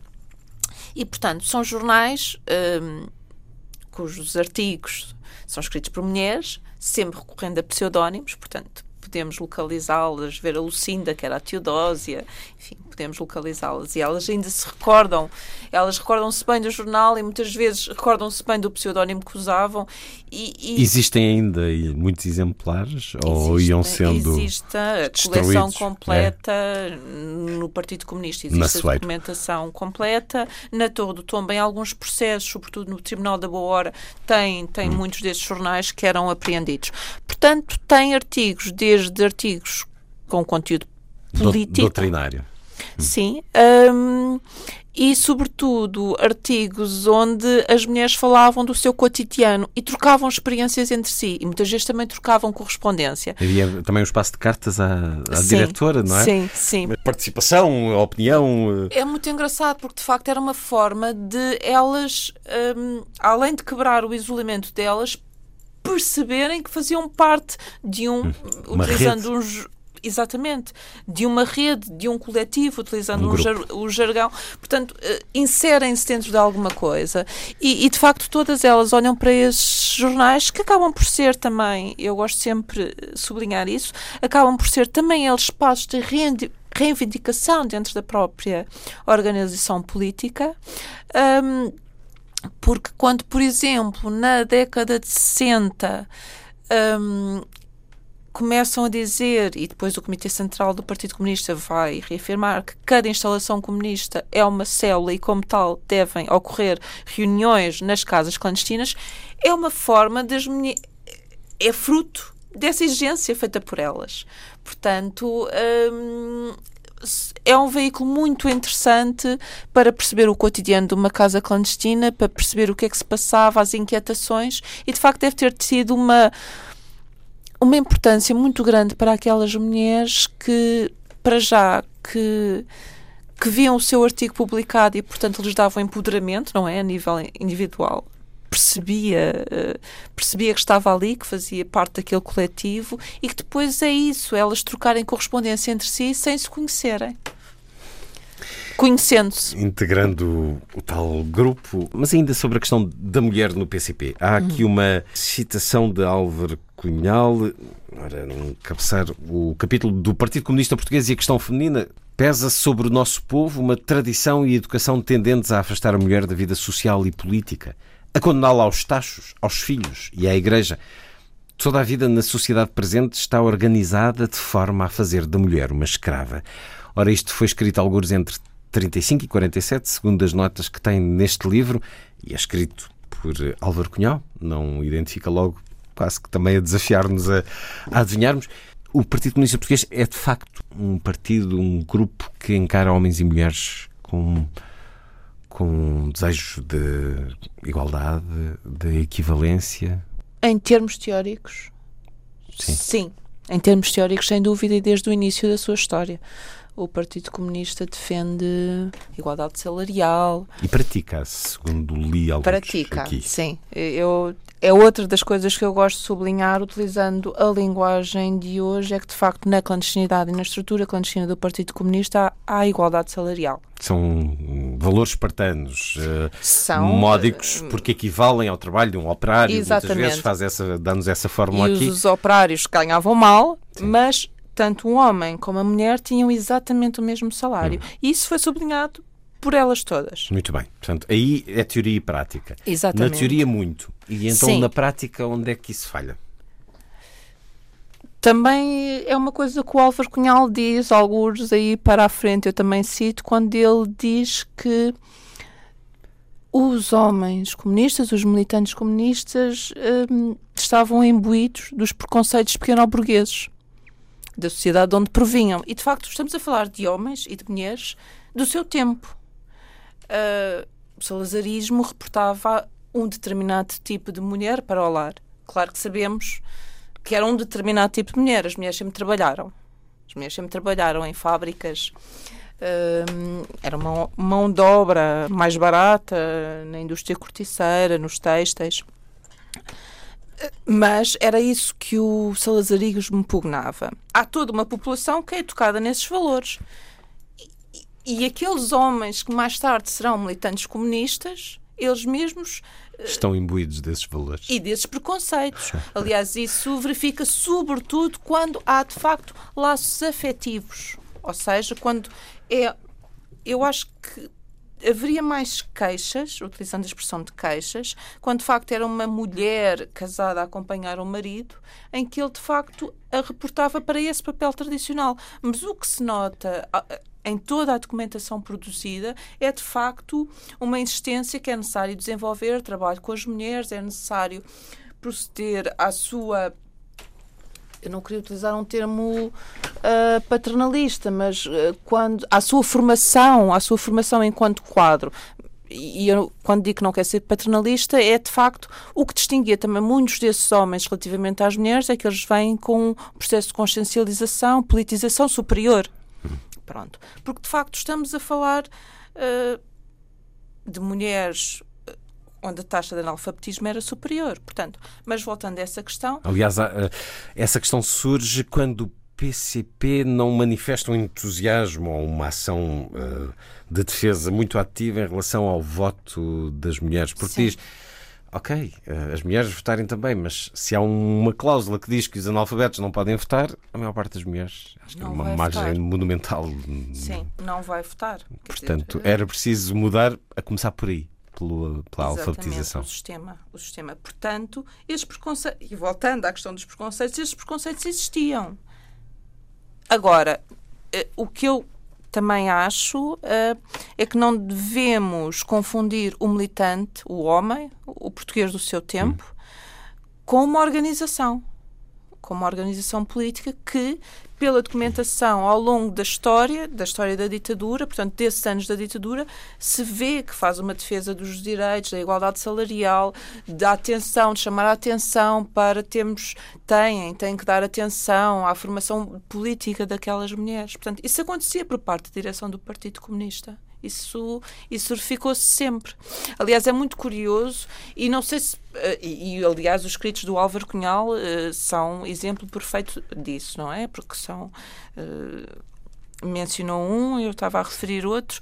Acho muito curioso que um primeiro inquérito que é feito sobre a situação das mulheres nas casas clandestinas é feito poucos meses após a fuga de, de Peniche. Eu não sei se é tornar, fazer uma relação assim muito grande, mas eu creio que isso também terá partido muito da iniciativa do já então secretário-geral, porque de facto o Álvaro Cunhal sempre teve uma preocupação muito grande para a situação das mulheres a nível geral, eh, desde o relacionamento entre um homem e a mulher, os artigos que ele publica no, no Sol Nascente, o que deveria ser uma relação afetiva entre um homem e a mulher, como depois dá muita atenção à situação das mulheres.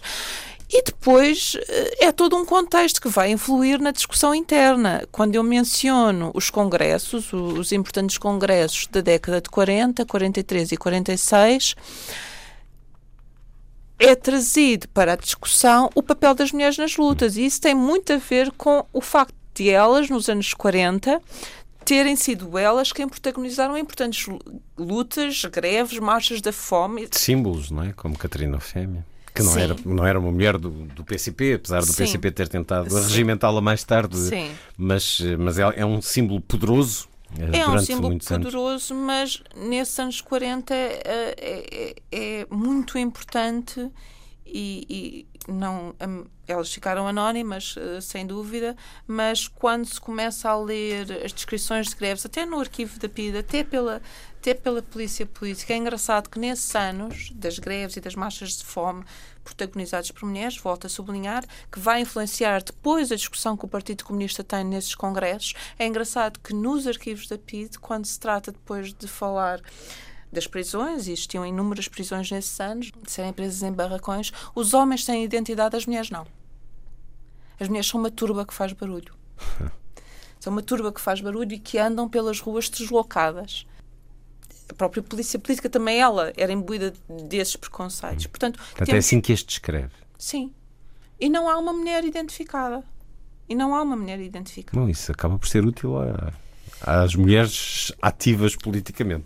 Elas vão fazer uso, como a Cisaltina Santos, quando é presa, ela vai fazer uso do género. Ela vai dizer: Eu limitei-me a acompanhar o papel, hum. a acompanhar o meu marido, que é essa a minha função enquanto mulher casada. Ela, ela faz o, o que demonstra. Representa um papel aí também.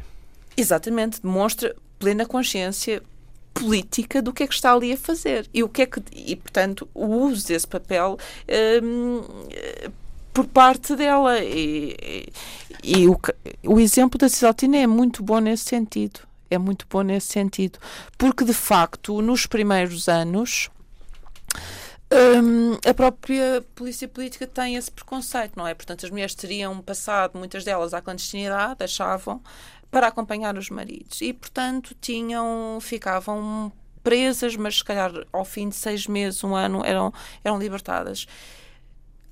A historiadora Irene Pimentel tem uma expressão boa, de facto, de mulheres de rebeldes, elas passam a ser mulheres rebeldes. E, de facto, assim é. No Coço, a história das mulheres do Coço e serem elas, de facto, aquelas onde começam a ser torturadas como os homens. Uh, a seguir à Fernanda Paiva Tomás, são as mulheres do Coço. Um, e isso acontece porquê? Porque depois de uma vaga de prisões de homens, são elas que assumem o trabalho político. Ou seja, as mulheres do Coço, porque os homens estavam todos presos, que vão assumir esse trabalho político. Há um excelente trabalho sobre isso da minha orientadora, da Paula Coutinho.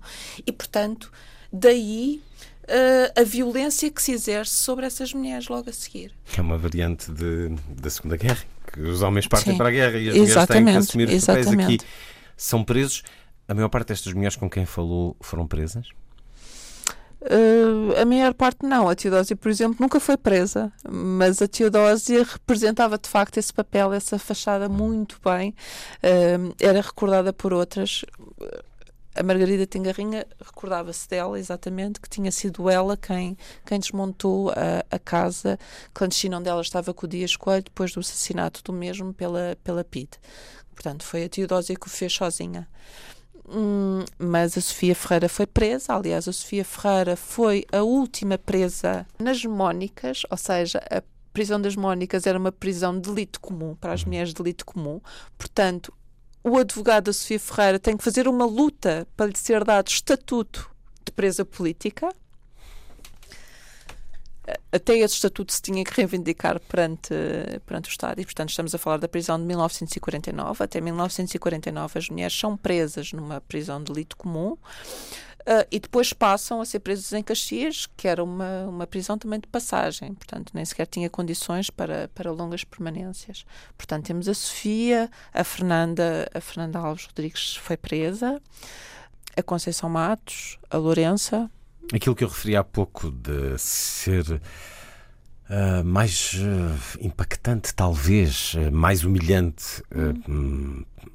as mulheres, se, quando a tortura, quando a intimidação, as mulheres com quem conversou e que passaram por isso têm uma marca vincada de sofrimento, de raiva ainda? Eu não identifico raiva, eu identifico talvez um, um sentimento de injustiça. Eu, eu, identifico talvez um sentimento de injustiça de perante, perante aquilo que passaram, não apenas elas, mas todos aqueles que, seja militantes comunistas, funcionários clandestinos, seja de outras organizações. Hum. Um, porque isso tem a ver, mas isso tem muito a ver com o julgamento que foi feito a seguir ao 25 de Abril, não é? Se foi feito um verdadeiro julgamento. Sim, mas aquelas com quem falou, custa-lhes não ter existido essa justiça, esse castigo para os algozes, para aqueles que as Eu eh, acho maltrataram? Que... Ou o tempo, de alguma forma, retirou-lhes esse sentir? Eu não sei, eu quando sou confrontada com, com silêncios Hum, Porque uma porta está fechada e não está fechada, eu acho mas não sabe o que está por trás. Hum, a maior parte destas mulheres, de facto, tem, tem imbuído dentro de si o sentimento de é preciso passar esta memória. É preciso passar esta memória hum, da resistência e depois do que seguiu. Eu também gostaria de dizer que, que eu as vejo e eu acho que elas também se veem, sobretudo, na condição de resistentes e não de vítimas que é diferente. Quando valorizamos muito esse lado da vítima, que obviamente foram quando foram presas e, portanto, foram torturadas, foram torturadas, aí sim, mas isso advém de a sua condição de resistente, que é isso que elas sublinham. E, e, e eu acho que é muito importante, de facto, olharmos para estas mulheres assim. Porque é aquilo que as define para elas próprias. Agora, digamos que é o seu lugar na história também. Sim, agora, de facto, aquilo que me estava a perguntar sobre as mulheres, hum, como eu disse, na década de 60 começam a ser torturadas como os homens, ou seja, são submetidas à tortura do sono, da estátua, como os homens, mas há um tipo de tortura que é feito essencialmente com elas, ou seja, o ataque à honra uh, usarem e fazerem chantagem com filhos, o dizerem continuadamente que ele já falou, portanto tu tens que falar. Portanto, este jogo, este jogo psicológico é essencialmente feito com as mulheres, daquilo, daquilo que eu sei. E depois temos o caso extremado, que é, é o conhecido, pelo qual a Conceição Matos passou, que é ser obrigada a, a primeiro déspena, déspena, não uh, deixam ir à casa de banho rodeada de homens e de mulheres, estão, não a deixam ir à casa de banho, portanto ela é, é, é reduzida a uma condição quase de animal, que é obrigada a fazer as suas necessidades fisiológicas à frente de pids, de homens e de mulheres. E a limpá-las com a sua roupa. E, eh, e a limpá-las. Portanto, hum, há de facto um, um exercício de, de, tortura que eu acho que é, é, é, é especificamente Dirigido. Dirigido às mulheres, sim. E a justiça, elas não perguntam por ela? Eu há pouco utilizei a expressão raiva, mas revolta. Não há revolta? Nas minhas conversas com elas, falou-se um pouco disso, mas isso não é o tema central para elas. Eu posso, enquanto investigadora, considerar tirar ilações ou ter a minha própria opinião sobre o assunto. É? Mas uh, eu creio que as coisas deveria ter de facto ocorrido julgamentos à séria, porque acabou, portanto, naquele período depois revolucionário e pós-revolucionário. Hum, e os anos que seguiram, não é? Os anos que seguiram, onde, onde temos ex-agentes da PID na década de 90, a receberem, a receberem apoio, apoio pelos, pelos bons serviços prestados Algumas destas mulheres eh, lhe, lhe disse que se cruzou com o PIDES? Disseram? Sim. E descreveram? Uh, viram e afastaram-se. Viram e afastaram-se, disseram-me sim. Uh, por acaso, sim.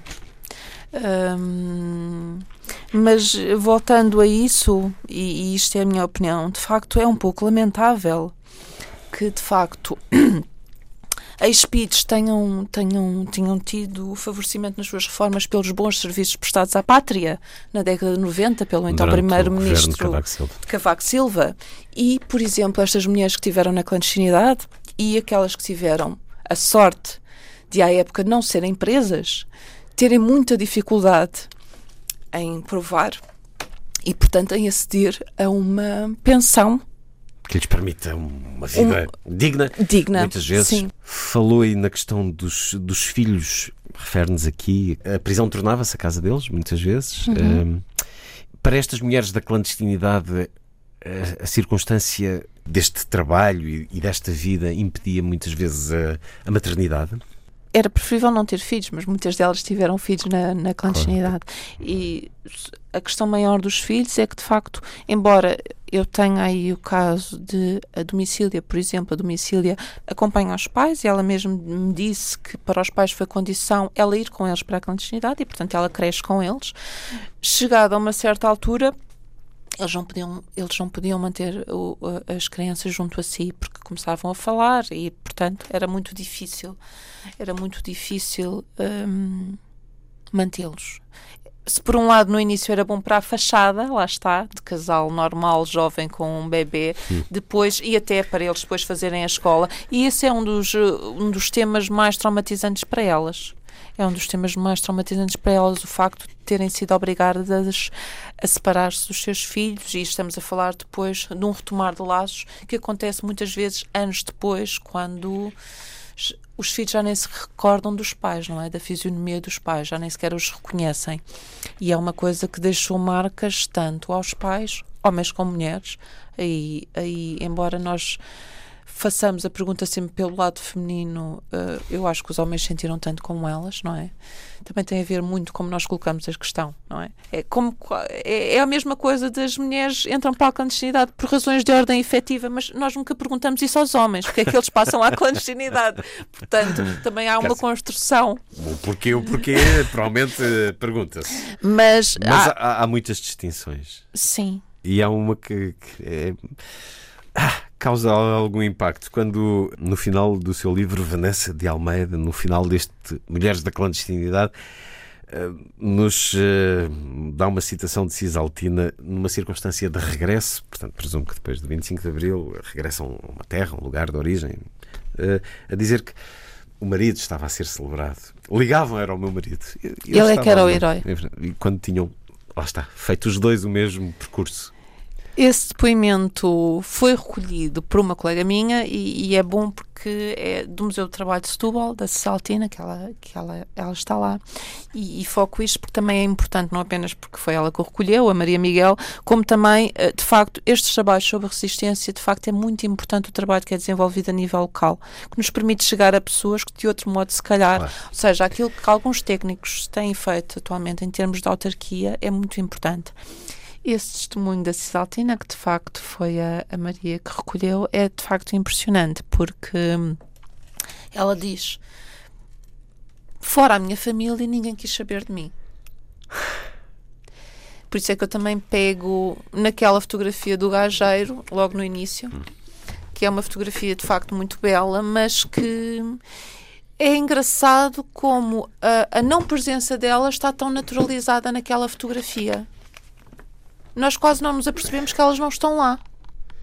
Temos que olhar para a fotografia, se calhar algumas vezes. Uh, eu faço a descrição. Eu vou ler. É o início mesmo, e foi o que deu mote a este livro, mas acho que, acho que faz todo o sentido e é aquilo que me levou, que me conduziu até ele. Na contracapa do livro Ensaio sobre a Cegueira, José Saramago recorre a uma epígrafe de um livro inventado, o livro dos conselhos. Se podes olhar, vê. Se podes ver, repara. Em outubro de 1998, na sede nacional do Partido Comunista Português, Eduardo Gageiro, através da sua lente, fixa para a posterioridade aqueles que são considerados como alguns dos principais dirigentes históricos do partido. Nas mesas redondas existentes no resto de chão daquela que é comumente designada por Soeiro, são oito os que nos olham. De pé, Jaime Serra, Sérgio Vilarigues e Blanqui Teixeira, e sentados António Dias Lourenço, Álvaro Cunhal, José Vitoriano, Joaquim Gomes e Otávio Pato. Na fotografia, também ela histórica, a alma do partido é personificada por homens, as mulheres estão ausentes. Ora, lá estremece aquele conceito que dizíamos há pouco da igualdade. Mas há. Eu sei que há. Mas depois. Mas há... Sim, depois há isto. E de nós nem sequer notarmos. É facto. Mas eu, eu, eu acho que também uh, cai-se num erro de. E também podem acusar, mas estará com certeza a, a justificar. Não estou, mas é assim. É comum. Quer dizer, é comum em todo o lado, porque as mulheres nunca estão no palco da história. Aliás, a história de mulheres habitualmente é feita por mulheres. Temos muitos poucos investigadores homens a fazer trabalhos sobre as mulheres isso também quer dizer alguma coisa. E se for ler sobre, sobre outras realidades em Espanha, em França, na América Latina, é comum, com exceção de, de, da Alemanha, portanto, por exemplo, quando à altura de, da extrema-esquerda, de luta armada feita por extrema-esquerda, há um livro muito interessante de uma jornalista, não pergunto agora o nome, em que, que até dá, que dá título a esse livro muito interessante, que é Matem as Mulheres Primeiro porque há um polícia alemão que diz em determinada altura atirem primeiro a elas porque elas não, não vão ter dúvidas e vão, e vão atirar. Mas com exceção, estamos a falar de países do norte da Europa, mas com uma outra mentalidade. Nós somos países do sul. A verdade é esta, nós somos países do sul que se vai repercutir nesta questão dos papéis de género, que se vai repercutir, se calhar, em algumas coisas que eu, por exemplo, acho, enquanto investigadora, eu acho que. Eu não sei se sabemos tudo sobre a tortura e o que foi feito a mulheres. Sinceramente, não sei. Quer dizer, sabe que não sabemos. Não e é sabe, porque... até porque fez este trabalho e fez este estudo. Eh, este livro resulta de um trabalho de mestrado, mas é também o seu trabalho para o qual uh, está vocacionada e, e, e, que, e, que, faz cotidianamente, uh, é urgente trabalhar esta história, especialmente enquanto as pessoas Sim. estão vivas, as vozes testemunhas diretas ou indiretas uh, estão vivas. Está a ser feito. Já referiu aqui esse trabalho local, autárquico. Sim, e, e é feito por algumas e, autarquias. Foi muito bem sublinhado, porque vou recebendo ecos disso. Às vezes o trabalho é feito e até está, está lá esquecido, mas está, está disponível para quando um dia um investigador quiser pegar esse, esse primeiro passo fundamental foi feito. Sim. Mas no não muito tempo que falta ainda de vida a quem passou por isto, era preciso fazer mais? É, até porque não se sabe hoje quantas pessoas, homens e mulheres, estiveram, por exemplo, na clandestinidade. E agora estamos só a referir à clandestinidade comunista, porque fora as outras organizações políticas, que a partir da década de 60, sobretudo, começaram a atuar. Esse silenciamento, que aliás é comum, esse silenciamento das mulheres é comum, não é? Eh, por isso é que eu disse, não é só eh, a história das mulheres comunistas. Nós não temos memórias de mulheres das organizações de extrema-esquerda, com exceção do trabalho da Aurora Rodrigues com a Paula Godinho, com exceção da recolha que a Isabel Lindim fez das mulheres das Brigadas Revolucionárias. Quase não existe nada das outras organizações. Onde é que elas estão? Existiram mulheres nas outras organizações. Uh, e estamos a falar também de até de antigas estudantes universitárias, portanto já, portanto a ausência das mulheres na história é comum às outras organizações políticas de oposição e de resistência ao regime. E organizações Portanto, que não têm arquivos tão sistematizados e preservados como o Partido Comunista. Exatamente. Portanto, Portanto é mais, eh, é, é mais arriscado não ter essa, esse trabalho feito. É importante ser feito o, o trabalho trabalhar sobre memórias de resistentes, trabalhar sobre género, trabalhar sobre memórias de mulheres é, é, é uma invisibilidade uh, de várias áreas, não é? De várias. Nós, é uma invisibilidade que pode ser observada de, de vários pontos de partida. Portanto, os resistentes não estão na moda. Como diz a Paula Coutinho e bem, os resistentes não estão na moda exatamente quando estamos a valorizar vítimas e estamos numa sociedade que valoriza essencialmente vítimas trabalhar sobre memória resistente é uma coisa, trabalhar depois sobre mulheres é outra. Quer dizer, eu, eu, o que motivou esse trabalho é eu achar que, inclusivamente a nível académico, é desvalorizado o papel delas. É desvalorizado. Quando, quando eu, eu, eu, eu acabo o trabalho com a certeza de que sem elas, de facto, não havia organização clandestina do Partido Comunista. Não havia não, não teria resistido. Elas foram fundamentais. Elas foram fundamentais, independentemente das tarefas que desempenharam, independentemente aquilo citando a Margarida, eu cito muito a Margarida porque exatamente ela trabalhou nesses jornais e, portanto, deu uma perspectiva ampla, porque ela reunia essas correspondências. Era importante existirem reuniões e essa reivindicação que elas fazem nas páginas desses jornais das instalações serem consideradas como células, porque mesmo quando era só para fazer o almoço ou o jantar, elas faziam-no com uma outra consciência. E isto pode parecer absurdo visto de fora, mas não é de facto. Porque estamos a falar de homens que se deslocam por dias para reuniões e eles sim, na sua bicicleta, que andam por caminhos e elas que ficam naquele naquela casa isoladas ou a falar com a vizinhança ter, três horas por dia, como recordava Maria Maria Carvalho, três horas por dia a falar com as vizinhas para dar uma aparência de normalidade. Toda uma pressão, não é? Toda uma pressão. Três horas por dia e ficarem contentes quando há reuniões e quando vem entrar outro funcionário que não apenas aquele que vive com elas terem que marcar, uh, pôr o sinal, aquilo que se define como pôr o sinal. Conceição Matos, quando foi presa, ficou com tipo com a questão de uma caixa de fósforos. Ela tinha posto bem a caixa de fósforos ou não. Portanto, é toda uma tensão que lhes carregava o dia inteiro.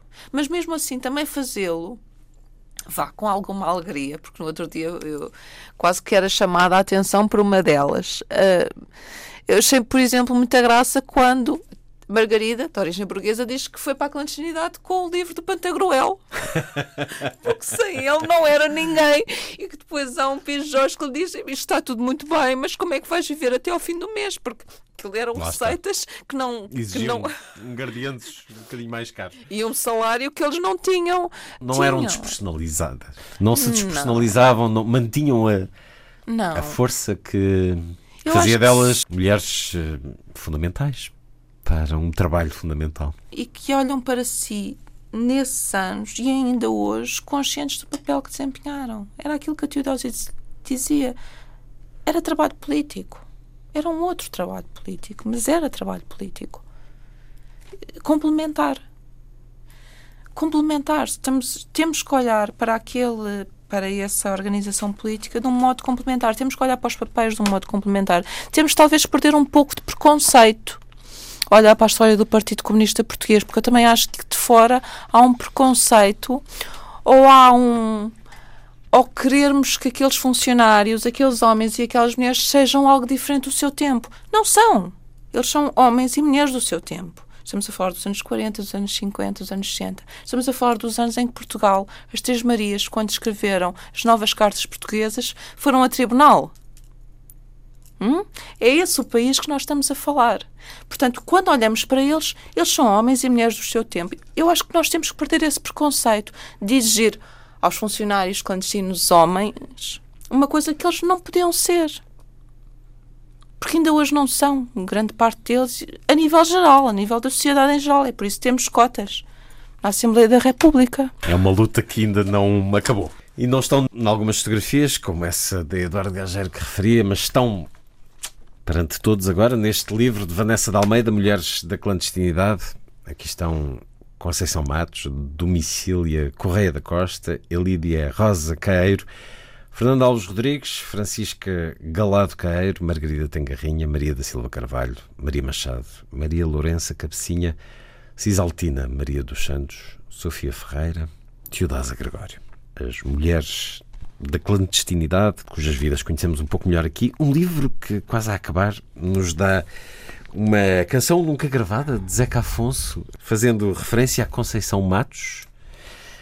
Eh, Eu leio, leio aqui, como é que se pode ler uma coisa que Zeca Afonso cantou na Rua António Maria, da primaz instituição, viva a maior confraria desta válida nação.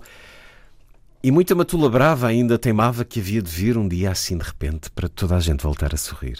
Mas eles, Conceição, vão lamber as botas, comer à mão do novo pinamanique com outra lábia, com outro tique, sem se anunciar e oferece a quem bem destina um quarto de esquina com vistas para o mar. Mas eles, Conceição, vão lamber as botas, comer à mão de um novo pinamanique, com outra lábia, com outro tique. Conte-nos lá, o que é que nos diz esta canção de Zeca Afonso, infelizmente não gravada? Foi, foi cantada em Paris. Foi cantada em Paris. E depois, quando ele regressa a Portugal, portanto, é, é apreendida eh, no momento da sua prisão. Estamos a falar de 71. Eh, o Zeca Afonso, que já tinha escrito uma música para o irmão da Conceição Matos, o Alfredo Matos, eh, para o meu amigo que está atrás daquela janela. É uma música também conhecida. Essa é mais conhecida. Sim. hum, Refere-se hum, àquela primeira prisão da Conceição Matos, que tem descrições nesse livro. Aí era. Anunciava-se aquele ajuste de contas também que, que falávamos ainda há pouco, não é? Ou pelo menos que se desejava. Que se desejava, sim. Um trabalho de antropologia com os arquivos a que refere Vanessa de Almeida. É, é isso que faz? Antropologia com os arquivos? No outro dia brincava com isso e, e a minha professora brincava comigo dizendo Vanessa, aquele ser da fronteira. Porque de facto eu tenho uma licenciatura em História da Arte e Mas um mestrado em, em Antropologia dos Movimentos Sociais e Direitos Humanos. Uhum. E agora num doutoramento em Antropologia também. Eu acho que as ciências sociais, não é? Eh, As fronteiras são porosas. As fronteiras são porosas. E a mim o que me conduziu a este, a este mestrado em concreto, ao uso ao uso da documentação escrita e depois da história oral é eu ter perfeita noção que a documentação escrita não me daria nem um terço daquilo que eu queria perceber. Não está. Não está nem nos arquivos do PCP, não está nem nos arquivos da PID, nem do Tribunal da Boa Hora. Não estaria. Portanto, eu tinha que falar com elas. Entre o eu saber que tinha que falar com elas, entre uma admiração profunda, como eu já mencionei, pelo trabalho da Paula Coutinho que ela tinha feito anteriormente no COSO. Uh, portanto, eu queria eu queria ser aluna daquela professora universitária, portanto, conduziu uma antropologia, portanto, foi atrás de uma professora, que hoje em dia é quase com a desvalorização da carreira docente, pode parecer estranho, mas eu queria de facto ter aquela professora, e ainda bem que tive, e que hoje sou amiga dela e que tive a orientação dela. Uh, mas tentei conciliar, porque isto é uma etnografia retrospectiva, não é? Uh, e hoje há discussões sobre se os arquivos ou não estão fazem parte do campo do antropólogo, fazem. Portanto, isto é uma discussão académica, mas que para mim confesso que não faz muito sentido. O que eu quero é, é aprender, é conhecer as pessoas, é eu chegar até elas, é eu trabalhar sobre memória. Uh, trabalhar sobre memória preciso delas e preciso sabendo que, que a memória também que podem apontar tem limitações, que, que é uma construção, sem dúvida, Claro que sim. Que é uma coisa construída a partir do presente? Claro que sim. Mas todas essas nuances interessam, não é? O discurso que estas mulheres, ou quando se tem outros objetos, constroem, essas subtilezas, essas nuances, só falando com elas as conseguimos e dizem muito. Por exemplo, é muito engraçado que a Conceição Matos, quando fala, por exemplo, da prisão, e diz, eu lia toda a documentação, eu li, eu até, eu lia, por exemplo, se fores presa, camarada. Eh, portanto, aquela publicação Sim. célebre do Álvaro Cunhal, se fores preso, camarada. Esta nuance, esta corruptela de língua diz alguma coisa transmite-nos alguma coisa. Isto, um documento não, não nos dá. E depois também. Então, porque ela diz que esse documento diz: se fores presa, isto, aquilo e aquilo outro. Mas ela dizia, Sim. mas não, não estava preparada não para. Não estava preparada O que depois aconteceu para aquela tortura, para aquela Tão pressão. específica, toda para aquela tortura psicológica que elas mencionam tanto também. Um, Portanto, no seu caso. Serem confrontadas sobre o seu para os seus limites ali. Daí a importância de as ouvir. Sim, para acrescentar porque, ao documento. Porque não há documento que mencione torturas, não é? Eu se consulto o processo da Conceição, da Lourença, da Os da PID não referem, de certeza. Uh, tem aquela linguagem estereotipada e, portanto, eu não sei o que se passou.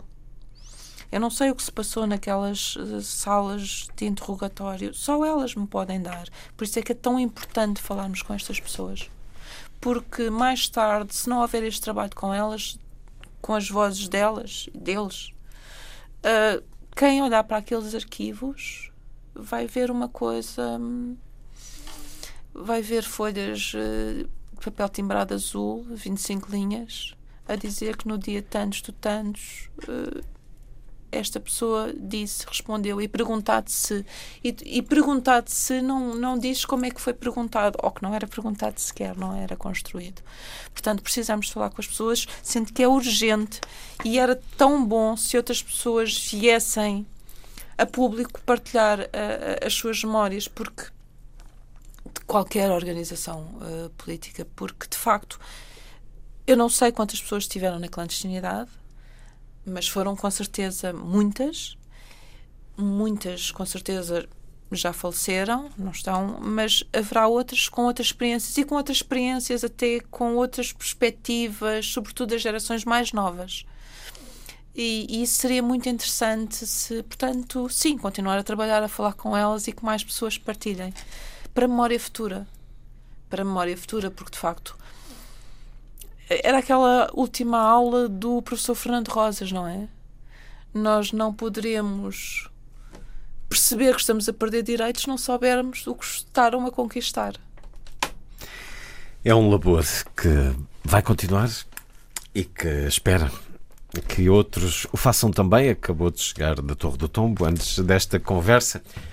Um labor que nos dá a voz dos resistentes, das resistentes, no caso deste livro, Mulheres da Clandestinidade, como se diz aqui, um tributo à resistência e à coragem, mas acima de tudo, uma história, muitas histórias que ficam aqui contadas.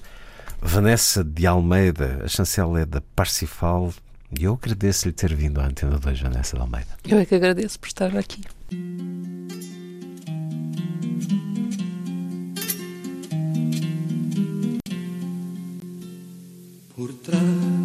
Daquela janela, por trás daquela janela, faz anos, meu amigo e irmão.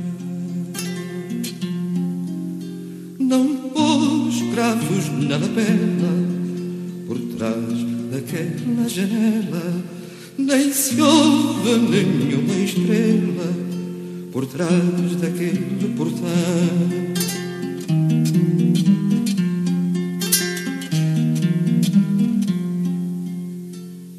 Aquela parede andasse, se aquela parede andasse, eu não sei o que faria, não sei. Se a minha faca cortasse, se aquela parede andasse, e um grito enorme se ouvisse de uma criança ao nascer.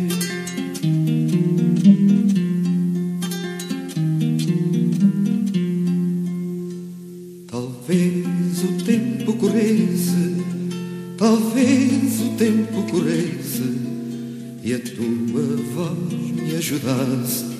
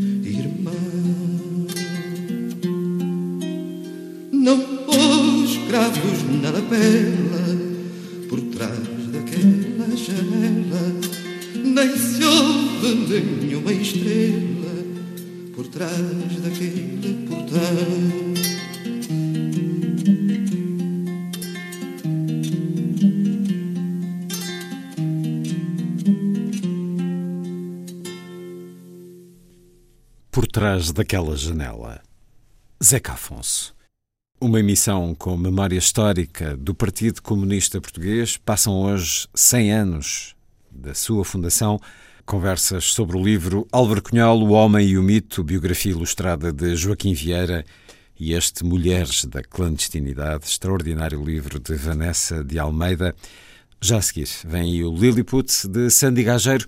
Foi a força das coisas. Assim, obrigado por estar com a rádio. Bom dia, bom fim de semana.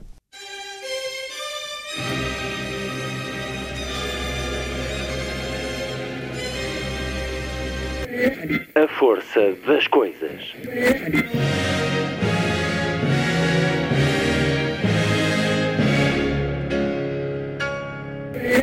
Welcome to the 109th last night of the proms.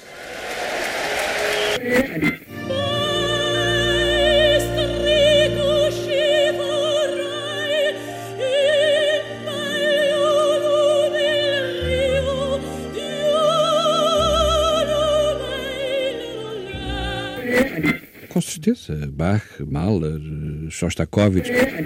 Um programa de Luís Caetano.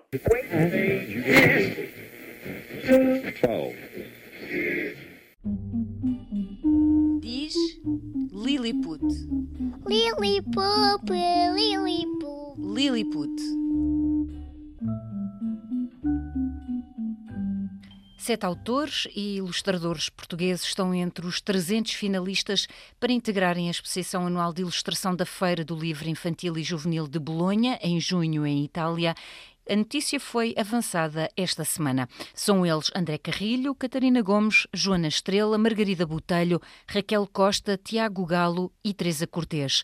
Em 2020, a organização selecionou o trabalho da ilustradora portuguesa Inês Viegas Oliveira. Parabéns a todos e agora vamos ao teatro. A verdade e a mentira, temas centrais desta peça. Um rapaz que acha que mentir não faz mal nenhum e uma rapariga que aparentemente só gosta de verdades. É a encenadora Catarina Requeijo que nos fala desta peça destinada a crianças com mais de 3 anos. E há uma inversão no final do espetáculo que vai obrigar os dois a chegar a um acordo sobre como vão viver com as mentiras e com as verdades a partir daí. É o mais recente trabalho integrado no projeto Boca Aberta, que começou em 2015, que consiste em espetáculos trabalhados para crianças, montados a partir de clássicos da literatura infantil e de obras contemporâneas de autores portugueses e estrangeiros. Fora do confinamento, além de apresentações no Salão Nobre do Teatro, estes espetáculos também viajam pelos jardins de infância da Câmara Municipal de Lisboa, por equipamentos da Santa Casa da Misericórdia e pelo Hospital Dona Estefânia. A pandemia apanhou a equipa à beira de uma estreia e avançou para o online. É a primeira vez que estou a filmar um espetáculo antes de eu ter estreado presencialmente. E isso é o que eu acho que é mais difícil neste momento, seja numa criação para crianças ou para adultos, é os artistas não saberem exatamente em que formato estão a trabalhar. Catarina Requeijo explica que a salinha online do teatro tem tido receptividade. Tem tido visualizações que têm deixado o teatro surpreendido. Alguns comentários e partilhas que as pessoas fazem nas redes sociais levam-nos a pensar que estes objetos estão a ser bem recebidos. Estão disponíveis nesta salinha 20 histórias para crianças, além de que agora se estreia. Todas as representações têm audiodescrição e interpretação em língua gestual portuguesa.